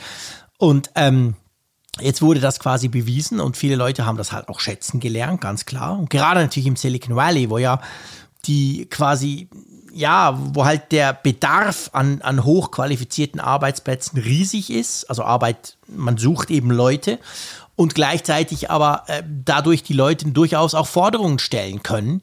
Und da wird eben die Forderung, dass man sagt, hey, nee, also sorry, ich will jetzt nicht da irgendwie fünf Tage pro Woche im Büro sein. Die wird ja extrem viel größer. Google hat das gerade gemerkt. Die haben schon ein paar Mal versucht, ihre Nutzer zurückzubeordern und die haben dann wirklich mehr oder weniger gesagt, nö, machen wir nicht. Das ist ja nicht ganz so hierarchisch beziehungsweise so diktatorisch wie Apple. Ähm, und ich glaube schon, also letztendlich ich weiß nicht, ob es wirklich dieses gigantische Teil, wo quasi alle, es stimmt ja nicht, Apple hat ja immer noch, selbst im Silicon Valley noch andere Büros, also nicht so, dass alle Apple Arbeit, ähm, die bei Apple arbeiten, dort arbeiten. Aber selbst die, die eben dort im Apple Park eigentlich eingeteilt wären, ich glaube nicht, dass sich der wieder komplett füllen wird. Ja, oder es gelingt ihnen tatsächlich, dass sie, also sie brauchen wahrscheinlich keine Sorge haben, dass das leer steht. Sie könnten dann vielleicht eben von anderen Standorten dann auch noch die Leute hinziehen, wenn sie dann eben wie nachhaltig dazu Ja, kommen, klar. dass sie Das jetzt sagen, sie brauchen, oder viele können auch im Homeoffice bleiben. So, was ja so eine haben ja noch ihr Forderung altes ist. Hauptquartier, weißt du? Der Ja. Infinite Loop 1, der ist ja, Ja. immer noch da und der ist nicht irgendwie vermietet an jemand anderen, sondern da sind immer noch Apple-Leute am Arbeiten. Also theoretisch könnte man den ja mal schließen. Ja, was man natürlich bei alledem auch sehen muss, und das ist, äh, das wissen eigentlich nur dann die Besucher, die auch mal im, im Silicon Valley gewesen sind, du weißt es, ich weiß es, dass das ja auch eben nicht so klassische Arbeitsplätze sind, wie wir sie kennen. So, du, du pilgerst dahin und nach acht Stunden gehst nach Hause, sondern gerade im Silicon Valley sind das ja Lebenswelten, die konstruiert Ja. sind. Die sind ja eigentlich darauf aus, dass eigentlich die Menschen gar nichts anderes mehr machen, dass sie Ja, ja, dann genau. wirklich leben. Du hast dann großzügige, teilweise auch Restaurants, die da mit drin sind, äh, so Sitzbereiche, Mhm. Wohlfühlen. Also es ist wirklich Leben, was da eigentlich stattfinden soll, in Ja. so eine kleine Stadt. Ich erinnere mich noch dann, als ich in dem Facebook-Hauptquartier war, da an Menlo Park. Das ist ja Wahnsinn. Das ist ja echt so, ja. Mhm. Ja. das ist wie so eine Biosphäre, ne? Also Ja, es fehlt, genau. fehlt eigentlich nur noch so eine abgeschlossene Atmosphäre drumherum. Dann, dann wäre es eigentlich wirklich so eine Welt in der Welt, die da e- existiert. Ja, genau. Ja, genau. Also das ist ja auch, Google hat das ja schon vor vielen Jahren angefangen. Also eigentlich sollst du gar nicht nach Hause. Du kannst dort essen, du kannst dort teilweise auch schlafen, du kannst dort Fitness, ins Fitness gehen. Und natürlich die Idee dahinter ist letztendlich, dass du halt ein bisschen länger bleibst und noch ein bisschen mehr arbeitest. Und ähm, die, diese ganzen Entwürfe stehen natürlich auch teilweise so ein bisschen auf dem Prüfstand, weißt du? Ja, und es geht am Ende auch darum, und diese, das ist auch so eine Generationenfrage, die wir ja gerade erleben, die auch ja hier in Europa im Arbeitsleben zunehmend eine Rolle spielt, diese, dieses Work-Life-Balance als ein, Genau. ein Wert im Leben. Also wir, wir sind ja eigentlich weg von diesem, dieser reinen Karrierewelt, wo eigentlich jeder, der irgendwie Leistungsträger ist, dann ganz klar sagt, von wegen, ich verausgabe mich bis zu meinem geht nicht mehr, ich gucke, äh, wie weit mein Limit ist und wenn es reicht, dann mache ich damit Aufstieg, weil ich halt letzten Endes ganz weit gehen kann. Ja, genau. Davon ist die Welt eigentlich die oder die Arbeitswelt jetzt bei der jüngeren Generation, der Generation Z eigentlich weg, sondern die Ja. fordern ja eher aktiv ein, hey, ähm, die Attraktivität eines Arbeitsplatzes und mein, mein Einsatz hängt eben auch davon ab, dass ihr mir gute Bedingungen bietet, dass ich auch mein restliches Leben noch da Genau. Einklang bringen kann. Egal wie man dazu steht, ich meine, das hat natürlich auch teilweise schon groteske Züge, wo man sich auch manchmal fragt, okay, wo, wo soll die Reise dahin gehen? Aber das andere war natürlich ja auch irgendwie teilweise immer extremer geworden. Das muss man ja auch dazu sehen. Das war ja auch nicht Mhm. Ja, genau. gesund. Immer. Absolut. Und dahingehend muss man sagen, eben, ob es diese wirklich, klar, ich meine, Apple plant ja immer langfristig, gerade bei so einem Bau, der soll ja auch 5 Milliarden Dollar gekostet haben. Das machst du ja nicht von heute auf morgen. Also die, die werden natürlich mit ihrer Expansion und was sie alles noch vorhaben, werden die natürlich schon den Platz brauchen. Ja, und sonst letztendlich brauchen sie ihn halt, um die schönen Videos zu drehen, die sie uns an den Keynotes immer zeigen. Das ist eine, eine relativ teure Filmkulisse, aber das würde auch zu Apple passen, oder? Ja, Sie können uns auch gerne mal einladen, dass wir einen Podcast da drin aufnehmen. Definitiv. Wir würden durchaus dort mal einen Podcast machen. Der könnte da auch ein bisschen länger sein. Wir würden ein paar Zimmer anschauen, wir würden da ein bisschen rumspazieren. Ja, anyway, sofort. Definitiv, klar. Ich habe ihn nur von außen gesehen und schon da ist er sehr eindrücklich, aber innen soll er wohl mindestens noch genauso ein bisschen noch eindrücklicher sein. wenn man da in die heiligen Hallen mal kommt. Aber mal gucken, wer da überhaupt in Zukunft in die heiligen Hallen kommt. Du, unser nächstes Thema dreht sich um Holland, aber für einmal nicht um Holland, so wie ich das gerne mag, Nordsee, Strand, Ferien, wunderbar, sondern um einen Streit, den Apple in Holland hat, der, glaube ich, langsam aber sicher ins Geld geht, oder? Ja, wir beobachten das Thema jetzt schon seit einigen Wochen und wir haben ja. immer mal wieder so am Rande der Sendung darüber gesprochen, wann ist das eigentlich ein Thema, ähm, wir das? das, das jetzt auch in den Apfelfunk drängt, weil es sich halt gegenwärtig auf den, auf den niederländischen Markt halt reduziert, mhm. aber eben eine Ausstrahlung hat. Es geht am Ende einmal mehr darum, um Apples ähm, Marktbeherrschung im App Store, dass sie eben mhm. da keine alternativen Zahlmodelle zulassen. Und es gibt in den Niederlanden da ein, eine sehr spezielle Anordnung von der dortigen Wettbewerbsbehörde. Es geht mhm. nämlich darum, es geht um Abos, aber nicht um jede, jedes Abo, äh, sondern dass eben für Dating-Apps, Apple wurde dazu verdonnert, Dating-Apps dann einzuräumen, den, den Betreibern, dass sie eben auch von dritter Seite ähm, Bezahloptionen anbieten mhm. müssen. Und Apple hat dann da so etwas merkwürdige Lösung für gefunden, um dem scheinbar nachzukommen. Und das gefällt der Wettbewerbsbehörde nun überhaupt nicht. Und zum wiederholten Male äh, jede Woche müssen sie, glaube ich, 5 Millionen Euro genau. dann mehr zahlen. Genau. Und sie stehen schon irgendwie, ich weiß nicht, bei, 25, bei, ich, ja. 25 Millionen Euro, genau. Und es macht so ein bisschen den Anschein, darum bringen wir es jetzt, weil, weil man nicht so recht wusste, wo es denn eigentlich hingeht, als sitzt Apple das einfach aus. Also quasi, hey, wegen dessen ändern wir doch nicht unser Geschäftsmodell im App Store. Das ist ja auch ein Präzedenzfall letztendlich. Scheint, das scheint ihnen natürlich Angst zu machen, das können wir nachvollziehen, haben wir schon oft diskutiert. Aber pff, ja, und die Wettbewerbsbehörde knallt einfach jede, jede Woche 5 Millionen Euro obendrauf. Eigentlich verrückt, oder? Ja, es ist verrückt, und, aber es ist halt nach oben auch begrenzt. Also am Ende wird es nie über 50 Millionen gehen. Das ist so das Oberlimit dieser Strafe. Und es ist, liegt tatsächlich der Verdacht nahe. Wahrscheinlich schon, das schon Apple, einfach abgebucht. Ja, dass Apple das einfach weglacht, ne? Ja, krass. Ja, genau. Also da sieht man halt schon, ich meine, jeder kleinste Versuch, sag ich mal, egal ob das jetzt in einem Land eben so sein muss oder nicht, jeder kleinste Versuch, dieses klassische App Store-Modell aufzuweichen, wird von Apple quasi, ja, in, in dem Fall mit Geld, aber, aber letztendlich einfach heftigst bekämpft, oder? Ja, also die Diskussion, die im Netz darum so tobt, ist ja eine, die das durchaus differenziert sieht, die, die halt sagen, wenn es jetzt zum Beispiel um europäische Länder geht, die dann eben dann da Anstoß dran nehmen an dieser, an diesem Bezahlsystem oder an Apples Weg, dann sind sie knallhart. Wenn es zum Beispiel mhm. um den wichtigen Markt in China geht, die eben ja, dann knallhart gegen Apple auch äh, vorgehen, indem sie sie aus dem Land schmeißen oder alles sperren, mhm. Da würde Apple wahrscheinlich einknicken. Und das ist ein Argument, was natürlich nicht ganz von der Hand zu weisen ist. Also diese Diskussion, nee, so. die wir immer mal wieder geführt haben, ist Apple eigentlich hart genug, was ihre Prinzipien angeht, in, in China und anderen Ländern, die, die da autoritärer unterwegs sind. Und äh, jetzt haben wir das Gegenbeispiel. Ne? Sie, müssten sie hier nicht eigentlich dann auch sich ein bisschen mehr darauf einlassen? Ja, du siehst halt, ich meine, Apple rechnet natürlich sich immer durch, was es letztendlich kostet und was die Verluste sein könnten. Und sie wissen natürlich in diesen autokratischen Regimes, wie zum Beispiel China, ja eben, die knallen dann Apple einfach raus. So nach dem Motto, Business fertig, tschüss. Und da kann sich ja Apple ausrechnen. Wir wissen ja von den Quartalszahlen, wie wichtig China ist. Wohingehend erstens wissen sie, dass die Niederlande das so nicht machen würden. Und zweitens, vielleicht haben sie sich sogar auch ausgerechnet, hey, stell dir mal vor, wenn, wir, wenn, wenn das dann in Zukunft noch weitergeht als nur bei Dating-Apps, kostet unser Sohn zu viel und dann sagen sie, ja, da zahle ich lieber die 50 Millionen und, und mache quasi Augen zu und durch. Aber ich gebe dir recht, das ist natürlich extrem stoßend. Ja. Ja. Ja, mal schauen, ob wir dann irgendwann den Vollzug der 50 Millionen Buße melden, wenn das quasi einfach so weitergeht hier. So, jetzt müssen wir über etwas diskutieren und zwar letztendlich um Displays, aber auch um den Begriff Pro und ja, eigentlich auch um Geld, oder? ja, es geht um eine interessante Beobachtung, die, die auch kürzlich im Netz diskutiert wurde und ich einfach mal aufgreifen wollte, weil ich fand den Gedanken interessant. Wenn du ein großes Display bei einem Gerät haben möchtest, also es gibt viele Dinge, die kannst du eigentlich in allen Größenordnungen der Geräte kaufen. Wenn du mhm. alleine mal guckst, das ist ja auch ganz spannend beim iPhone so, den, den neuesten Prozessor, wenn du den haben möchtest. Mhm. Kannst ihn als Mini kaufen, als durchschnittliches Gerät und als Pro-Gerät. Mhm. Aber wenn du den größten Bildschirm haben möchtest, dann bist du immer in der teureren Pro-Kategorie zunehmend. Also wir haben es beim iPhone schon, wir haben es beim iPad, mit dem iPad Pro, dem 13, dem mhm. knapp 13 Zoll Display und vielleicht bald auch beim iMac, denn da ist es ja. ja. nun auch so, dass die Gerüchte in die Richtung gehen, dass da eben dann der größere iMac automatisch als Pro klassifiziert wird, dass du also eben nicht mehr die Wahl hast, auch als Consumer.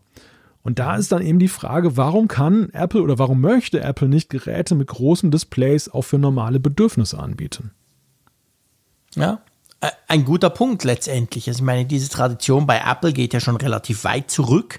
Wir erinnern uns damals, als das iPhone 6 rauskam, das war ja das erste Mal, wo, wo, wo das iPhone so einen richtig großen Sprung nahm. Das 5er war auch ein bisschen größer als das 4er, aber das war eigentlich nicht wirklich der Rede wert.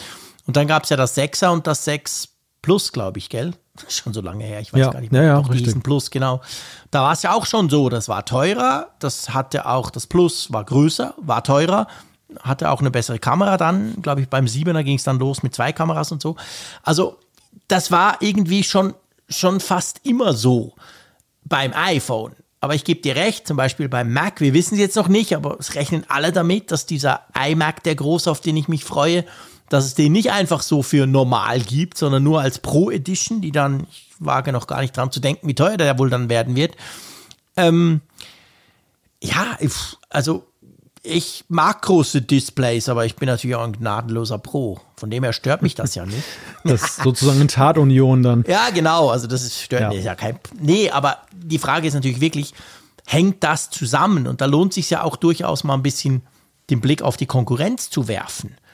Dort ist es ja so, zumindest bei den Smartphones, ist es bei vielen Herstellern so, Samsung zum Beispiel auch. Also wenn du dir ein Samsung, das jetzt ganz neu da, das S22 Ultra nimmst mit dem 6,9 Zoll Riesenscreen, dann ist das zufälligerweise auch das teuerste von diesen neuen Samsung Smartphones.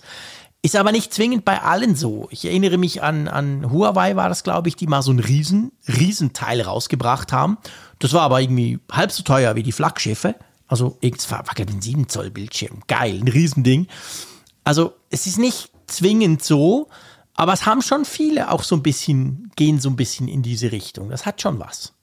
Ja, und ich weiß halt mal gar nicht, ob das so wirklich dann die Nutzerrealität widerspiegelt. Denn jetzt zumindest mal, beim, lassen wir den iMac erstmal außen vor, so ein 30 Zoll Display ist natürlich ja. für einen Computer schon eine Größe. Ja. Aber das, das iPad 13 Zoll, 13 Zoll ist, finde ich, jetzt eine Größe, die bei Notebooks ja dann zum Beispiel erst der Anfang ist. Und, und ja, genau. Also jetzt ist das nicht exorbitant groß, dass man sagen kann, nur Pros brauchen so ein großes Display. Nein, auch Menschen, ja. die jetzt zum Beispiel eben ja, Beeinträchtigungen beim Sehen haben und so weiter, mhm. die wertschätzen auch ein großes Display. Ältere Menschen, die, die, die würden auch nicht unbedingt auf das Mini abfahren, sondern lieber ein größeres Display haben wollen, brauchen ja. aber zum Beispiel jetzt eben nicht die maximale Power in allen anderen Bereichen oder eine Pro-Kamera da drin. Und beim iPhone das gleiche inkariert. Dass das Mini, also gerade für eben, es ist halt sehr wenig Display, ne? Und, und ja. äh, das, das, äh, das Display beim großen Pro äh, ist halt, beim Pro Max ist halt wirklich dann so ein, so ein Standard für sich und aber trotzdem brauchst du nicht unbedingt das Innenleben. Und das, das, das finde ich so ein bisschen äh, so eine Frage. Klar, man könnte jetzt argumentieren, dass natürlich das äh, Betreiben eines solchen großen Bildschirmes dann eben schon auch das, das Gerät so an sein Maximum bringt, ne? was, was eben dann Pixeldichte und diesen ganzen Kram angeht. Aber machen wir uns nichts vor, da ist überall der gleiche Chip drin und so.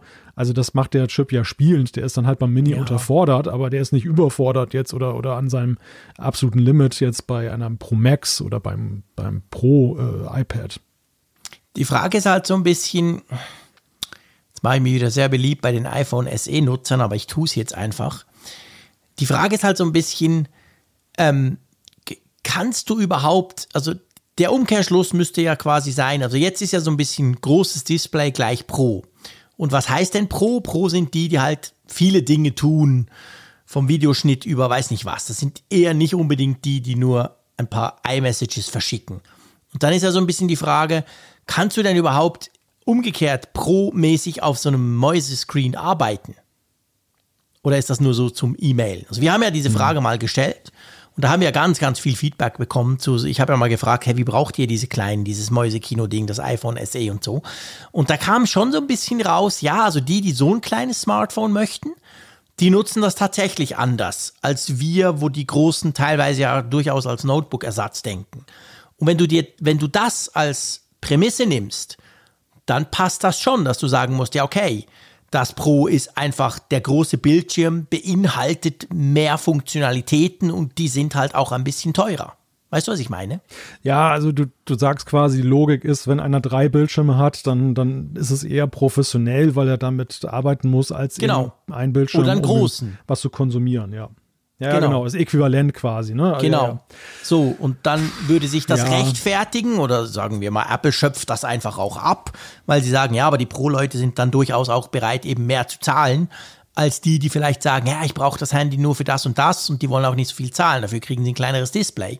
Aber ich gebe dir natürlich recht, ich meine, auch der, der viel Netflix guckt, am liebsten auf dem iPad, der würde das ja wahrscheinlich lieber auf dem Sofa mit dem 13-Zoll-Gerät machen, als mit einem 9-Zoll-Gerät, klar.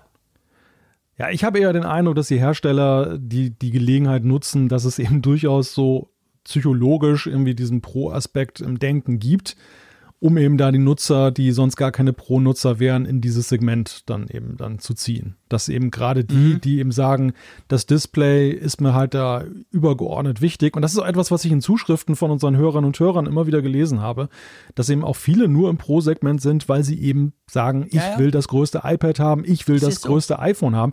Aber Ja, ansonsten sagen, ich interessiere mich nicht für die Kamera oder sie ist sekundär und auch der ganze Mhm. Rest ist mir eigentlich Wumpe. Ähm, Hauptsache eben der Bildschirm.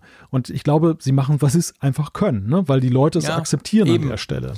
Das glaube ich eben auch. Das ist genau der Punkt. Also ich, ich, ich habe das echt auch das Gefühl, dass sie einfach wissen, hey, vielen Leuten, wir können nicht abschätzen, wie viele viele ist, aber vielen Leuten ist das große Display so wichtig, dass sie bereit sind, dafür auch einen Mehrwert, einen höheren Preis zu zahlen. Und weißt du, ich denke, beim iPhone kann ich das noch, also kann ich diese Argumentation, man kann das natürlich stoßend finden, aber wir wissen, was Apple am besten kann, ist Geld verdienen. Ähm, ich, ich finde, ich kann das noch nachvollziehen. Ein iPad, ein iPhone Pro und ein iPhone Pro Max unterscheiden sich preislich. Ja, es ist ein Unterschied, aber der ist nicht so gigantisch groß. Wo ich dann wirklich, wo es dann, wo es dann halt schon schwierig wird, wenn wir jetzt mal rein aufs Display fokussieren, ist natürlich bei diesem kolportierten iMac. Weil ich fürchte, da ist es ja dann nicht, keine Ahnung, was kostet der iMac im Moment, der 27 Zoll, den es noch gibt? Der kostet irgendwie von 1800 Franken bis, keine Ahnung, bis 3000 Franken. Und ich meine, es kann ja dann so sein, der iMac Pro ja früher auch mal, da war es ja auch so, der hat bei 5,5 angefangen. Und wenn wir von diesen Größenordnungen sprechen, ist natürlich dann krass. Also quasi, du kannst dann eigentlich dir gar keinen iMac Pro mehr leisten, wenn du so gerne einen großen Screen hast, weil er einfach unverhältnismäßig viel teurer ist, weißt du? Ich finde die Abstufung auch beim iPad. Ich meine, so ein iPad Air ist günstiger als ein iPad Pro, das große 12,9, aber ja jetzt nicht 1000 Franken günstiger. Ja. Also da ist es wahrscheinlich so, Apple macht das, weil sie wissen, hey, pff, ja, es gibt genug, die das zahlen, also nehmen wir es mit. Beim iMac sollten sie das wirklich tun, was man da vermutet. Das würde dann eher heißen, hey Freunde, ähm, das ist wirklich nur für Profis, Punkt. Und da wäre ich natürlich stark enttäuscht, weil auch wenn ich so tue wie letztendlich so Profi bin ich ja da nicht und vor allem so teuer will ich, so viel Geld will ich ja da nicht aus, ausgeben für meinen großen Mac. Also das wäre dann schon heftig, aber es könnte gut sein, dass es genau in die Richtung läuft. Naja, wobei ich finde, beim iPad, das ist halt der doppelte Preis, muss man halt auch sehen. Ne? Ja, Ein stimmt 12,9 Display kostet irgendwie ab 1200 Euro und äh, ein iPad Air kriegst du für 600, ab 649, wenn ich das richtig gesehen habe. Das stimmt. Das ist schon ein halt, gewaltiger musst Unterschied, nur nicht- wenn ich da einen also- größeren Bildschirm haben möchte. Ja, wobei. Ja, gut, ja, doch, so, so gesehen schon. Er muss, damit könntest du natürlich auch das iPhone SE vergleichen mit dem iPhone 13 Pro Max. Also ich ja, habe ja jetzt na, die, die kleine Pro nee, und die große Pro verglichen, weißt du? Ja, gut, aber da, das, ich meine, hier ist es ja so, beim iPad Air gehe ich ja schon eben dann, dass ich zugestehe, Apple, es kostet halt schon mehr, ein, in Anführungszeichen, rahmenlosen, ein rahmenloses Display zu haben. Ich könnte jetzt auch das Grundmodell jetzt zugrunde legen. Dann Mhm. Ja, wäre nee, wär die, dann wär ja. die Spange natürlich groß, aber dann würde ich ja andererseits auch einen großen Bildschirm mit großem Rand auch dann äh, bekommen Ja, müssen. Genau. Weil anders wäre der wäre das halt Äpfel mit Birnen zu vergleichen. Ja, aber er und, und großes Pro kann man schon vergleichen, ja. Ja, weil, weil ich halt immer zugrunde lege, dass die restlichen Pro-Features, die da drin stecken, viele gar nicht haben möchten. Ne? Also das Mhm. iPad Air ist ja schon auch ein ziemlich gutes iPad, was ja eben Ja, auch Pro-Funktion Haben wir der früheren gesagt. Generation eben drin stecken hat. Das ist ja, Ja. Am, am Ende ist das eher eine Ableitung des Pros, ja, und mehr Ja, als ja, vom absolut. Grundmodell.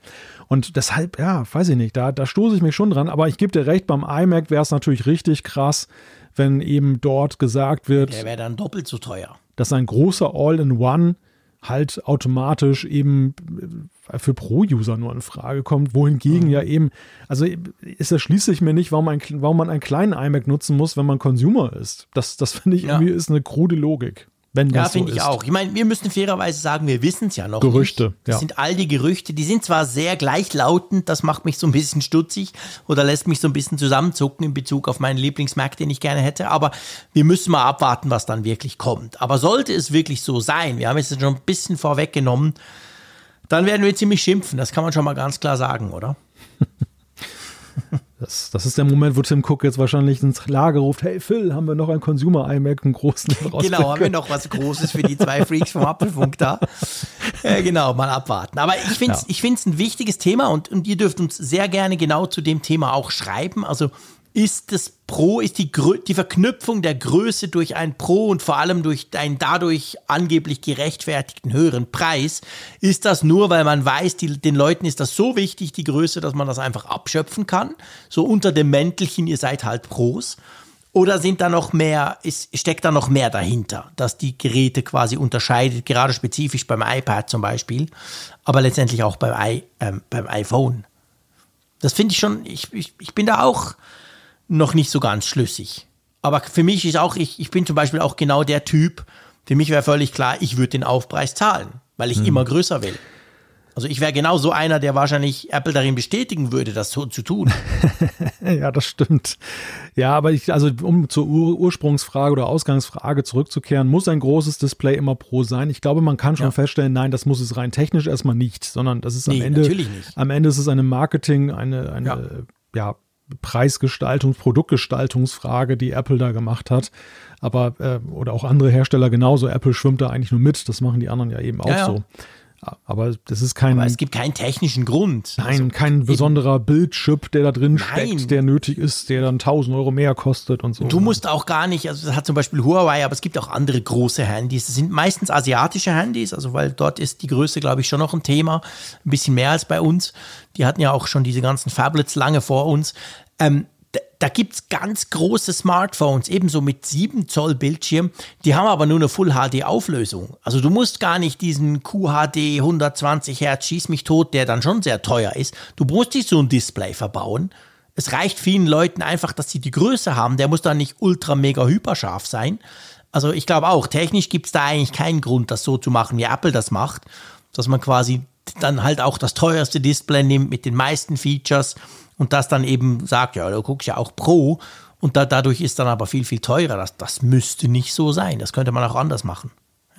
Ja, ich habe manchmal das Gefühl, so mit der Gewöhnung äh, an die großen Displays verhält es sich so wie mit dem Speicher. Dass, dass eigentlich so ähm, kleinere Geräte dann so, ja, wie, wie beim Abpreis halt anzusehen sind. So Ja, ja viele, viele wollen halt doch das Größere, weil sie einfach sagen, das ist heute Standard. Ich will nicht mehr unter 6 Zoll irgendwie fallen, ich will 6,7 Zoll haben und, und dann kaufen sie eben zum Beispiel ein, iPhone Pro Max, äh, einfach nur, weil sie beim Bildschirm das haben und, und äh, ja, lassen sich locken durch den günstigen Preis, in Anführungszeichen, zahlen aber am Ende doch deutlich mehr, weil sie dann eben allein durch die Displayfrage ins Pro-Segment geraten. Ja, ja, natürlich, ist genau der Punkt. Sonst würden sie ja nicht pro äh, iPhone zum Beispiel kaufen. Ich muss aber auch sagen, bei diesem Thema, bei, die, bei Displays, egal ob auf einem, letztendlich egal ob auf, dem, auf der Apple Watch, auf dem iPhone oder eben dann auf dem Mac, also ich gewöhne mich unendlich gerne und schnell daran. Also ich habe wirklich Probleme, wenn ich so ein großes Display nutze, danach wieder zurück zu switchen. So ein bisschen wie bei Retina, als das eingeführt wurde.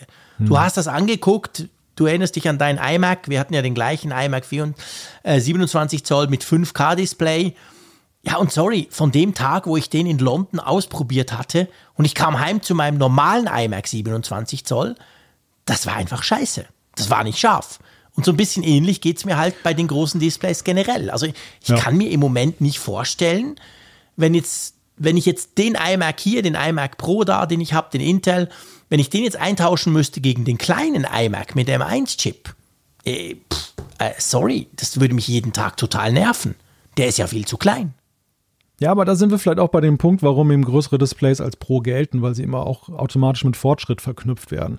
Alleine diese Frage, warum, Ja. warum war das erste iPhone so klein? Das war ja nicht so klein und knuffig, weil Apple das jetzt so toll fand, sondern schlichtweg, weil es zu der Zeit einfach State of the Art war, Es was, war was möglich war, eben als großes Genau. Display dann anzu. Ja, aber auch technisch. Also ich sag mal, die, die Display-Technologie hat sich ja auch weiterentwickelt, weil wir müssen ja sehen, ein großes Display ist auch ein Energiefresser. Das wäre damals mit der damaligen, mit der damaligen Klar. Technologie gar nicht darstellbar gewesen. Da hättest du eine LKW-Batterie immer mit dir rumziehen müssen, um das dann am, am Leben zu halten. Und das hat sich ja drastisch weiterentwickelt. Auch die Energieeffizienz Ja, der. Displays und na, die Güte natürlich auch nebenbei.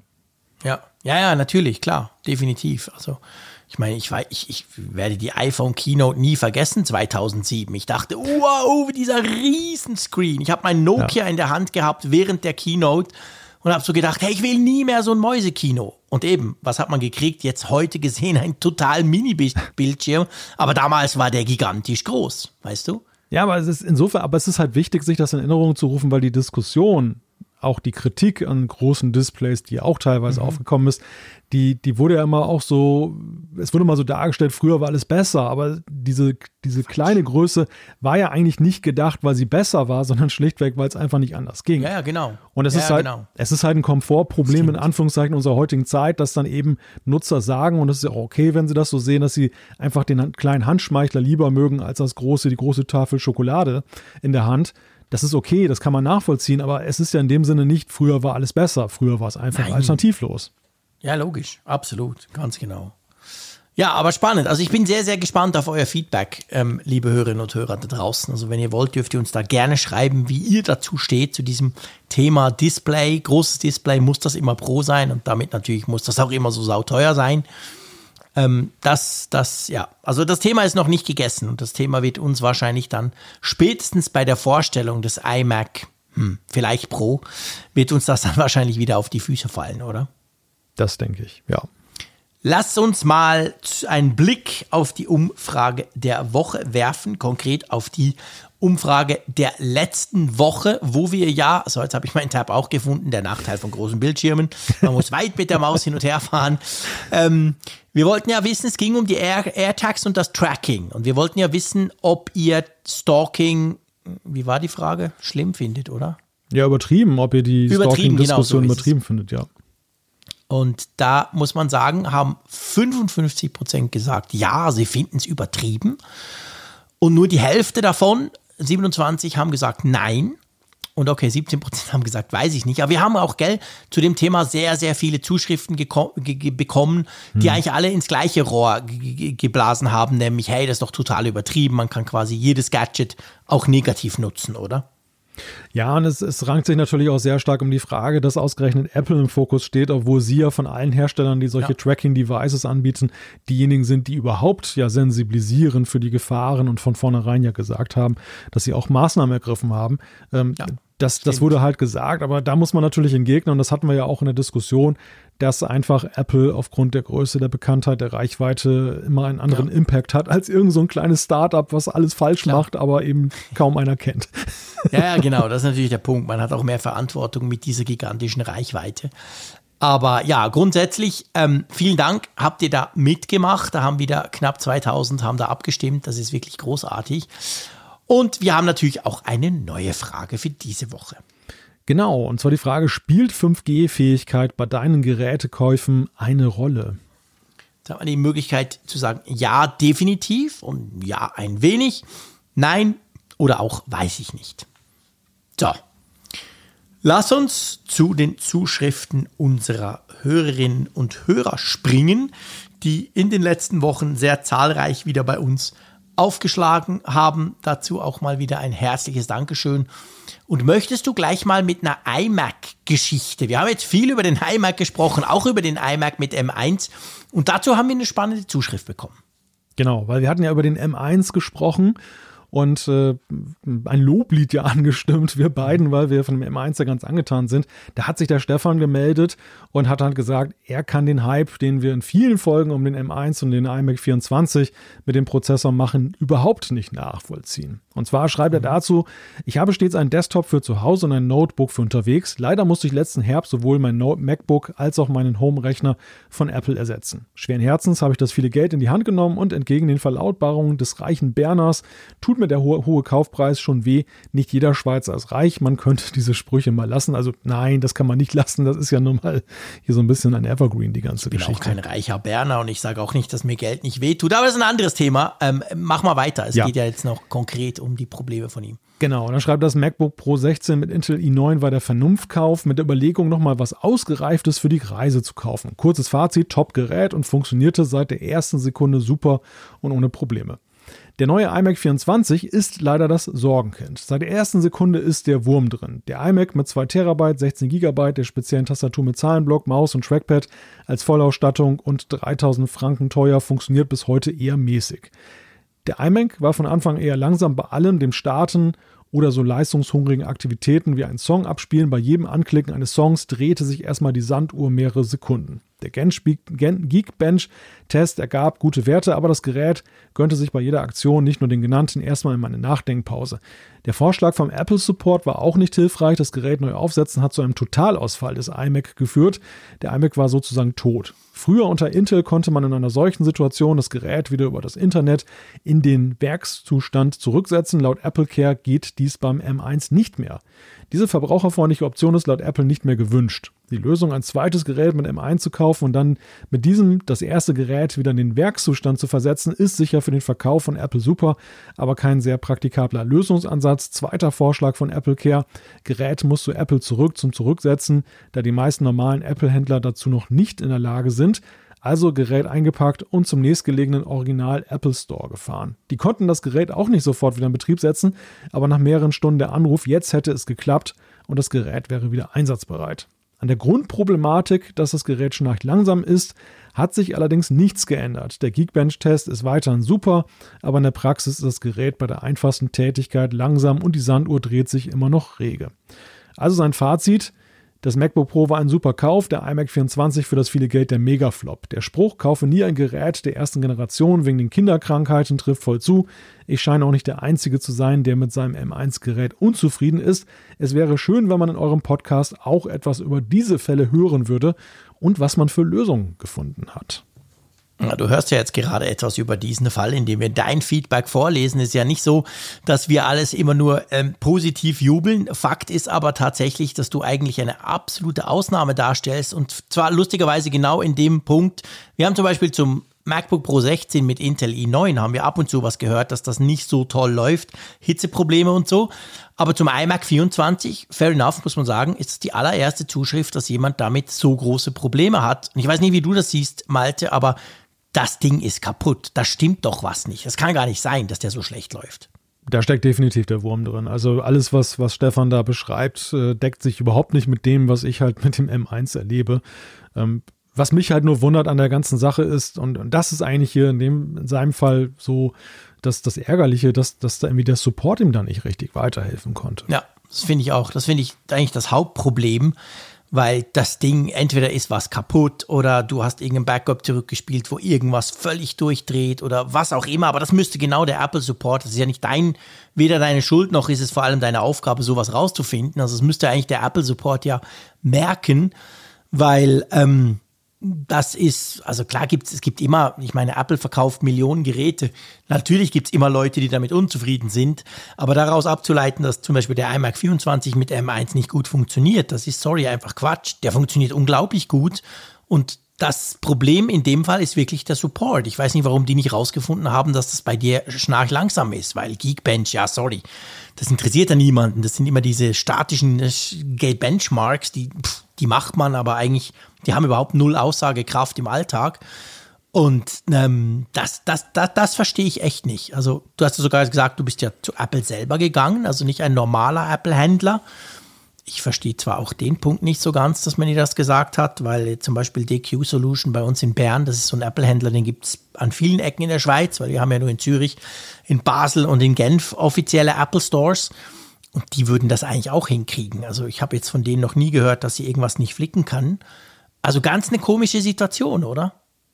Ja, also dass der Geekbench-Test dann halt die erwarteten guten Ergebnisse liefert, das, das deutet ja darauf hin, dass eben der Test dann eben gerade Komponenten eben testet und überprüft, die bei denen das Problem nicht mhm. liegt. So nach der Beschreibung würde ich fast sagen, das könnte irgendwie, aber das ist jetzt so wirklich so in blauen Dunst hinein, irgendwie in diesem Unified Memory irgendwie ein, ein Knick sein, der mhm. da irgendwo drin ist, dass eben dann die, die Aktivitäten da festhängen und dann solche, mhm. solche Latenzen entstehen in der Bearbeitung. Würde ich jetzt mal so vermuten. Aber wir haben ja super Experten in der Hörerschaft. Also erstens natürlich die Frage, die, die Stefan ja auch aufgeworfen hat. Gibt es da weitere, die das berichten können? Du hast es ja schon vorweggenommen, Jean-Claude. Wir haben ja eben zum ersten Mal so eine krasse Zuschrift eben zum M1 gekriegt. Äh, wäre aber trotzdem interessant. Und zum anderen eben unsere Experten, die da draußen sitzen. Vielleicht haben sie ja auch noch einen Tipp, an was dann eben noch gar keiner gedacht hat im Falle von Stefan und wie er da am besten agiert. Ja, genau. Sonst würde ich wirklich auch sagen, ähm, wenn Apple dir nicht geholfen hat, würde ich es eben vielleicht doch mal mit einem normalen Apple-Händler probieren oder das dort. Ich weiß nicht genau, wo du wohnst. Du schreibst beste Grüße aus den Bergen, aber das kann natürlich hinten und vorne sein in der Schweiz. Wir haben viele Berge. Aber ähm, also ich weiß, dass ich hatte auch schon Probleme hardware-technischer Natur dass DQ zum Beispiel, die, die, ja, es gibt auch andere, die können das eigentlich schon, die haben auch eigene, die haben auch eigene quasi Werkstätten. Und wenn das dann nicht geht, dann schicken die es zumindest zu Apple, aber dann müssen die sich eben drum kümmern, weil hey, du hast noch Garantie drauf, logisch, das Ding ist ja nagelneu. Also das darf man nicht auf sich sitzen lassen letztendlich. Es kann nicht sein, dass du so einen teuren Mac hast, wie du ja selber auch schreibst, den du ja eigentlich nicht wirklich brauchen kannst. Also von dem her gesehen, da würde ich schon noch dranbleiben, nochmal und ein bisschen stunk machen. Aber vielleicht hat auch der eine oder andere aus unserer Hörerschaft die zündende Idee, das wäre natürlich großartig. Dann könnten wir nämlich Stefan doch ein bisschen helfen. Genau. Gut. Äh, beziehungsweise nicht gut in dem Fall von Stefan, aber vielen Dank für diese Zuschrift natürlich. Ähm, dann würde ich sagen, wir springen doch mal noch. Ähm, lass mich mal kurz überlegen. Ja, ich, ich möchte noch was, ähm, ein, ein anderer Stefan, der hat noch was zu den AirTags, was ich ganz spannend finde. Wir haben ganz viel Feedback bekommen, so quasi, hey, ist doch alles übertrieben, ich finde die mega geil, es wäre ja ganz schlimm, wenn die, wenn die nicht mehr weiterentwickelt würden oder so. Und er schreibt jetzt etwas zu den neuen Funktionen. Ist gut, wenn wir das, wenn wir das mal reinnehmen. Mhm. Und zwar schreibt er, Ergeben sich denn in Sachen AirTags und die künftig angedacht vermehrten Hinweise auf AirTags in der unmittelbaren Umgebung nicht zugleich weitere Problemstellungen? Er stellt sich vor, spätestens mit Beginn des Frühlings und dem Abklingen der Corona-Pandemie äh, mit steigenden Temperaturen und dem damit einhergehenden Aufleben der Straßencafés etc. werden sich dann womöglich eher die Taschendiebe über Hinweise freuen. Werden diese dann zugleich auf lieb und teure Gegenstände aufmerksam gemacht, die den Eigentümer schließlich bedeutsam genug sind, um an ihrem Rucksack, Taschen und dergleichen ein AirTag zu hängen? Ist dies nicht somit der direkte Hinweis an Langfinger, schau mal, hier gibt es etwas zu holen? Ist ja schon noch interessant, oder? Ich meine, klar, ja. ich, man wir gehen ja auch davon aus, ich meine, schließlich kostet so ein AirTag ja auch 30 Franken oder so. Ähm, den hängst du ja nicht an alles, sondern den hängst du ja schon eher an Dinge, wo du denkst, ja, okay, da ist, das ist mir wert, also ich will das dann auch wieder finden oder so. Hat schon was theoretisch, aber ich meine, ich könnte ja dann in dem Fall einfach in einem Café sitzen und da mal gucken, ob das iPhone anspringt, weil nach einer gewissen Zeit müsste das ja das Gefühl haben. Ist ja sowieso die Frage, wie funktioniert denn das mit diesen Warnungen? Ähm, wenn jetzt ganz viele Leute zusammen sind und ein paar haben AirTags und alle haben iPhones, dann könnte es ja schon sein, dass die so Warnungen bekommen, oder? Ja, das ist ja die große Magie dann der Software, die von Apple dann eben auch ausgeht, nach welchen Kriterien sie eigentlich da vorgehen, wann schlagen die an, wann schlagen die nicht mhm. an und ähm, nach welchem Intervall und so. Aber das ist in der Tat auch eine Diskussion, die ja auch jetzt gerade jetzt im, im Gefolge eben dieser Ankündigung von Apple sehr intensiv geführt wird, dass diese mhm. Diebstahlschutzfunktion ja eben auch eine ist, die, wenn, wenn es so krass läuft jetzt, wie Apple das angekündigt hat, dann eben mhm. ausgehebelt ist dass eigentlich ja, ja, der, genau. der, der, Dieb immer den Hinweis bekommt, hallo, hier ist die Diebstahlsicherung. Ja, ja, genau. Also es wäre natürlich auch nicht im Sinne des Erfinders eigentlich. Nein, und es gibt ja tatsächlich auch ein, das, das würde ja auch wiederum Auswirkungen haben. Es gibt ja schon einen Zubehörmarkt, ja auch gerade für diese Sachen. Also zum Beispiel jetzt so Fahrräder. Es gibt, ich habe letztens gesehen, es gibt eine Klingel, die Airbell. Äh, da kann, Ja. die ist so konzipiert, dass du einen AirTag da halt einlegen kannst extra. Komm, geil. Wirklich? So Ja. lustig, okay. Kommt das- ja niemand auf die Idee, die Klingel abzumontieren, wenn er ein Fahrrad kl- klaut. Ja, das ist. Stimmt. Und, Ja, und, genau. Und das, diese Zubehörindustrie würde natürlich jetzt auch dann so ein bisschen absurder geführt werden, wenn eben die Dieb- Diebstahlsicherung sich beim Dieb meldet und sagt, pass auf, äh, ich, ich Da bin ist ein hier. AirTag. Ja, genau. Also ich meine, das ist natürlich sowieso das Problem. Das müssen wir jetzt hier nicht in aller Breite erörtern, aber das, das, es kommt mir auch, ich denke auch immer wieder an dem rum oder studiere dran rum.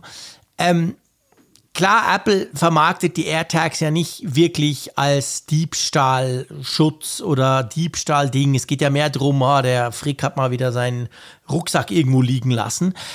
Aber das andere, was natürlich logisch ganz viele sofort gedacht haben, oh cool, dann mache ich es ans Fahrrad und finde es dann wieder, wenn es plötzlich weg ist, das wird natürlich schon ein bisschen entwertet, weil halt der Dieb, ich meine, stell dir vor, der, der, der, der knackt ein Rad, der setzt sich drauf und fährt damit weg. Klassische Stalker-Situation. Das iPhone ruft sofort, oh, Achtung, du wirst von einem fremden AirTag verfolgt. Und dann weiß der, ah, okay, ich muss mal gucken, wo ich den, wo ich den abmontieren kann, oder?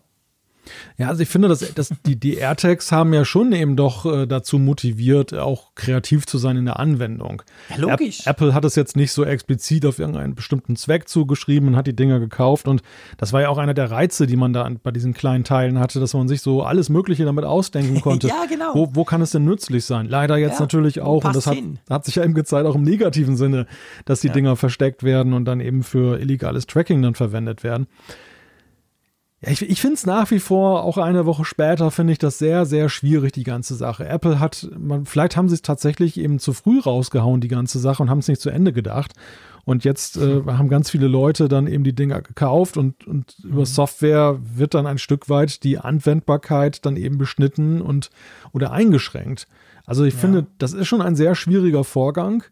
Ähm, die Frage, die man sich natürlich auch stellen kann, ist, so im ersten Moment findet man natürlich das Einlenken Apples erstmal sehr sinnvoll, dass sie, Ja, ja, dass, klar. dass sie jetzt dann äh, dieser Situation, die jetzt da überall diskutiert wird, Rechnung tragen. Aber gleichzeitig muss man sich natürlich ja auch fragen, müssten sie das nicht auch ein Stück weit aushalten können, die ganze Sache? Ja. Ja, genau. Also ihr seht, diese ganze AirTag-Problematik oder Thematik, ich will es mal neutral formulieren, die beschäftigt uns noch. Die wird uns auch bei den kommenden Updates, wo ja da neue Features eingeführt werden, wird uns die beschäftigen, weil eigentlich letztendlich wie bei den AirTags selber, und da schließt sich der Kreis auch zu euren Zuschriften, es, es hat eben alles Vor- und Nachteile. Alles, was du tust, alles, was du nutzt, kannst du positiv oder auch negativ nutzen oder, oder sehen. Und das ist jetzt bei diesen Sachen und bei den möglichen neuen Funktionen oder den neuen Sicherheitsfeatures genau das Gleiche. Also die können dann auch halt Nachteile haben. Ja. Genau. Ich hätte noch eine Bitte, eine allerletzte Zuschrift, lieber Malte. Nur zu, nur zu. Würdest du, du mir den, die Zuschrift vom Roman vorlesen? Weil die geht an mich und dann kann ich meine Begeisterung ein bisschen besser teilen. Okay. Die mit Hallo Frick anfängt. Ja, genau die. In Folge 313 auf den Wecker hast du, lieber Jean-Claude, darüber gesprochen, dass du öfters mit der Apple Watch Anrufe annimmst und telefonierst. Und dann telefonierst du zu Ende mit der Watch. Ich gebe dir jetzt einen tollen Tipp. Wenn dieser, wenn wieder eine, diese Situation entsteht, dann geh an dein gesperrtes iPhone und nimm es direkt, ohne es zu entsperren und halte es an dein Ohr. Und achte, was dann passiert. Ich sage nur, it just works. Vielleicht erinnert ihr euch, wir hatten ja darüber gesprochen, dass ich tatsächlich ab und zu mit der Uhr telefoniere, wie, wie das Roman ja geschrieben hat. Und ähm, ja, das Problem war tatsächlich, es ist wirklich so, dieses Handover funktioniert perfekt. Weil ich habe das jetzt getestet, seit diese Zuschrift kam. Und völlig problemlos. Wirklich iPhone ans Ohr, zack, der Anruf ist weg von der Uhr und ist eben auf dem iPhone. Was ich immer falsch gemacht hatte, ich habe das iPhone genommen und entsperrt. Und dann geht's nämlich nicht mehr. Und dann habe ich gesucht und äh, und wie und was und nee, geht nicht, um Scheiße und dann telefoniere ich halt mit der Uhr. Aber die Idee, dass man es einfach, also eben, das ist so typisch Apple, viel zu weit gedacht, der Frick, einfach ans Ohr hält und dann funktioniert das. Das ist cool und das zeigt eben einfach, dass ich ganz viele Dinge, keine, von ganz vielen Dingen keine Ahnung habe und zum Glück dann unsere Hörerschaft in die Bresche springt. Also Roman, vielen herzlichen Dank. Das hat mir wirklich sehr geholfen. Ich habe es jetzt schon mindestens dreimal genauso ausprobiert bzw. genutzt und das war cool. Dankeschön. Wusstest du das, Malte? Das wusste ich nicht. Nein, aber ich fand die ah, Vorstellung. Okay, wenigstens stehe ich da nicht alleine ganz blöd. Aber ich, sehr ich, gut. Fand, ich fand die Vorstellung sehr lustig, wie du da stundenlang stehst und deinen Arm reinquatscht. Ja, ja, stundenlang, nee, aber ja, das ist schon, ist eine komische Vorstellung. Ich kam mir auch immer, selbst alleine in meinem Büro unterm Dach, wo mich ja niemand sieht, kam ich mir trotzdem doof vor. genau. So, wir wollen uns nicht weiter doof vorkommen, darum schlage ich vor, wir beschließen die Sendung 300, 316, mein Lieber. Wir hören uns nächste Woche wieder. Würde mich natürlich sehr freuen, wenn ihr da draußen auch wieder einschaltet. Vielen, vielen herzlichen Dank für die vielen Zuschriften, überhaupt den ganzen Support, den ihr uns gebt. Vielen Dank, lieber Malte, dass du dir Zeit genommen hast, am Mittwoch Mittwochabend mit mir über Apple-Themen zu quatschen. Selbstverständlich. Obwohl ja nicht viel läuft, haben wir es trotzdem, glaube ich, ganz vergnüglich gehabt zusammen. Es gibt ja immer etwas zu bequatschen, ja. auch wenn im Moment gerade so ein bisschen in Anführungszeichen tote Hose Zeit ist. Mal gucken, ob es nächste Woche anders ist. Ich freue mich auf jeden Fall jetzt schon drauf und sage wie immer Tschüss aus Bern. Wir danken natürlich auch unserem Sponsor Flowkey. Wenn ihr das testen möchtet, flowkey.com slash Apfelfunk. Dann könnt ihr buchstäblich in den höchsten Tönen spielen. Und ja, das war's von uns. Bis dann. Tschüss von der Nordsee.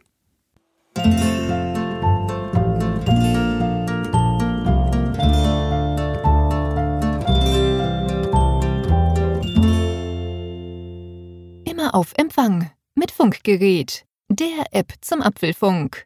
Lade dir jetzt Funkgerät für iOS und Android kostenlos im App Store und bei Google Play.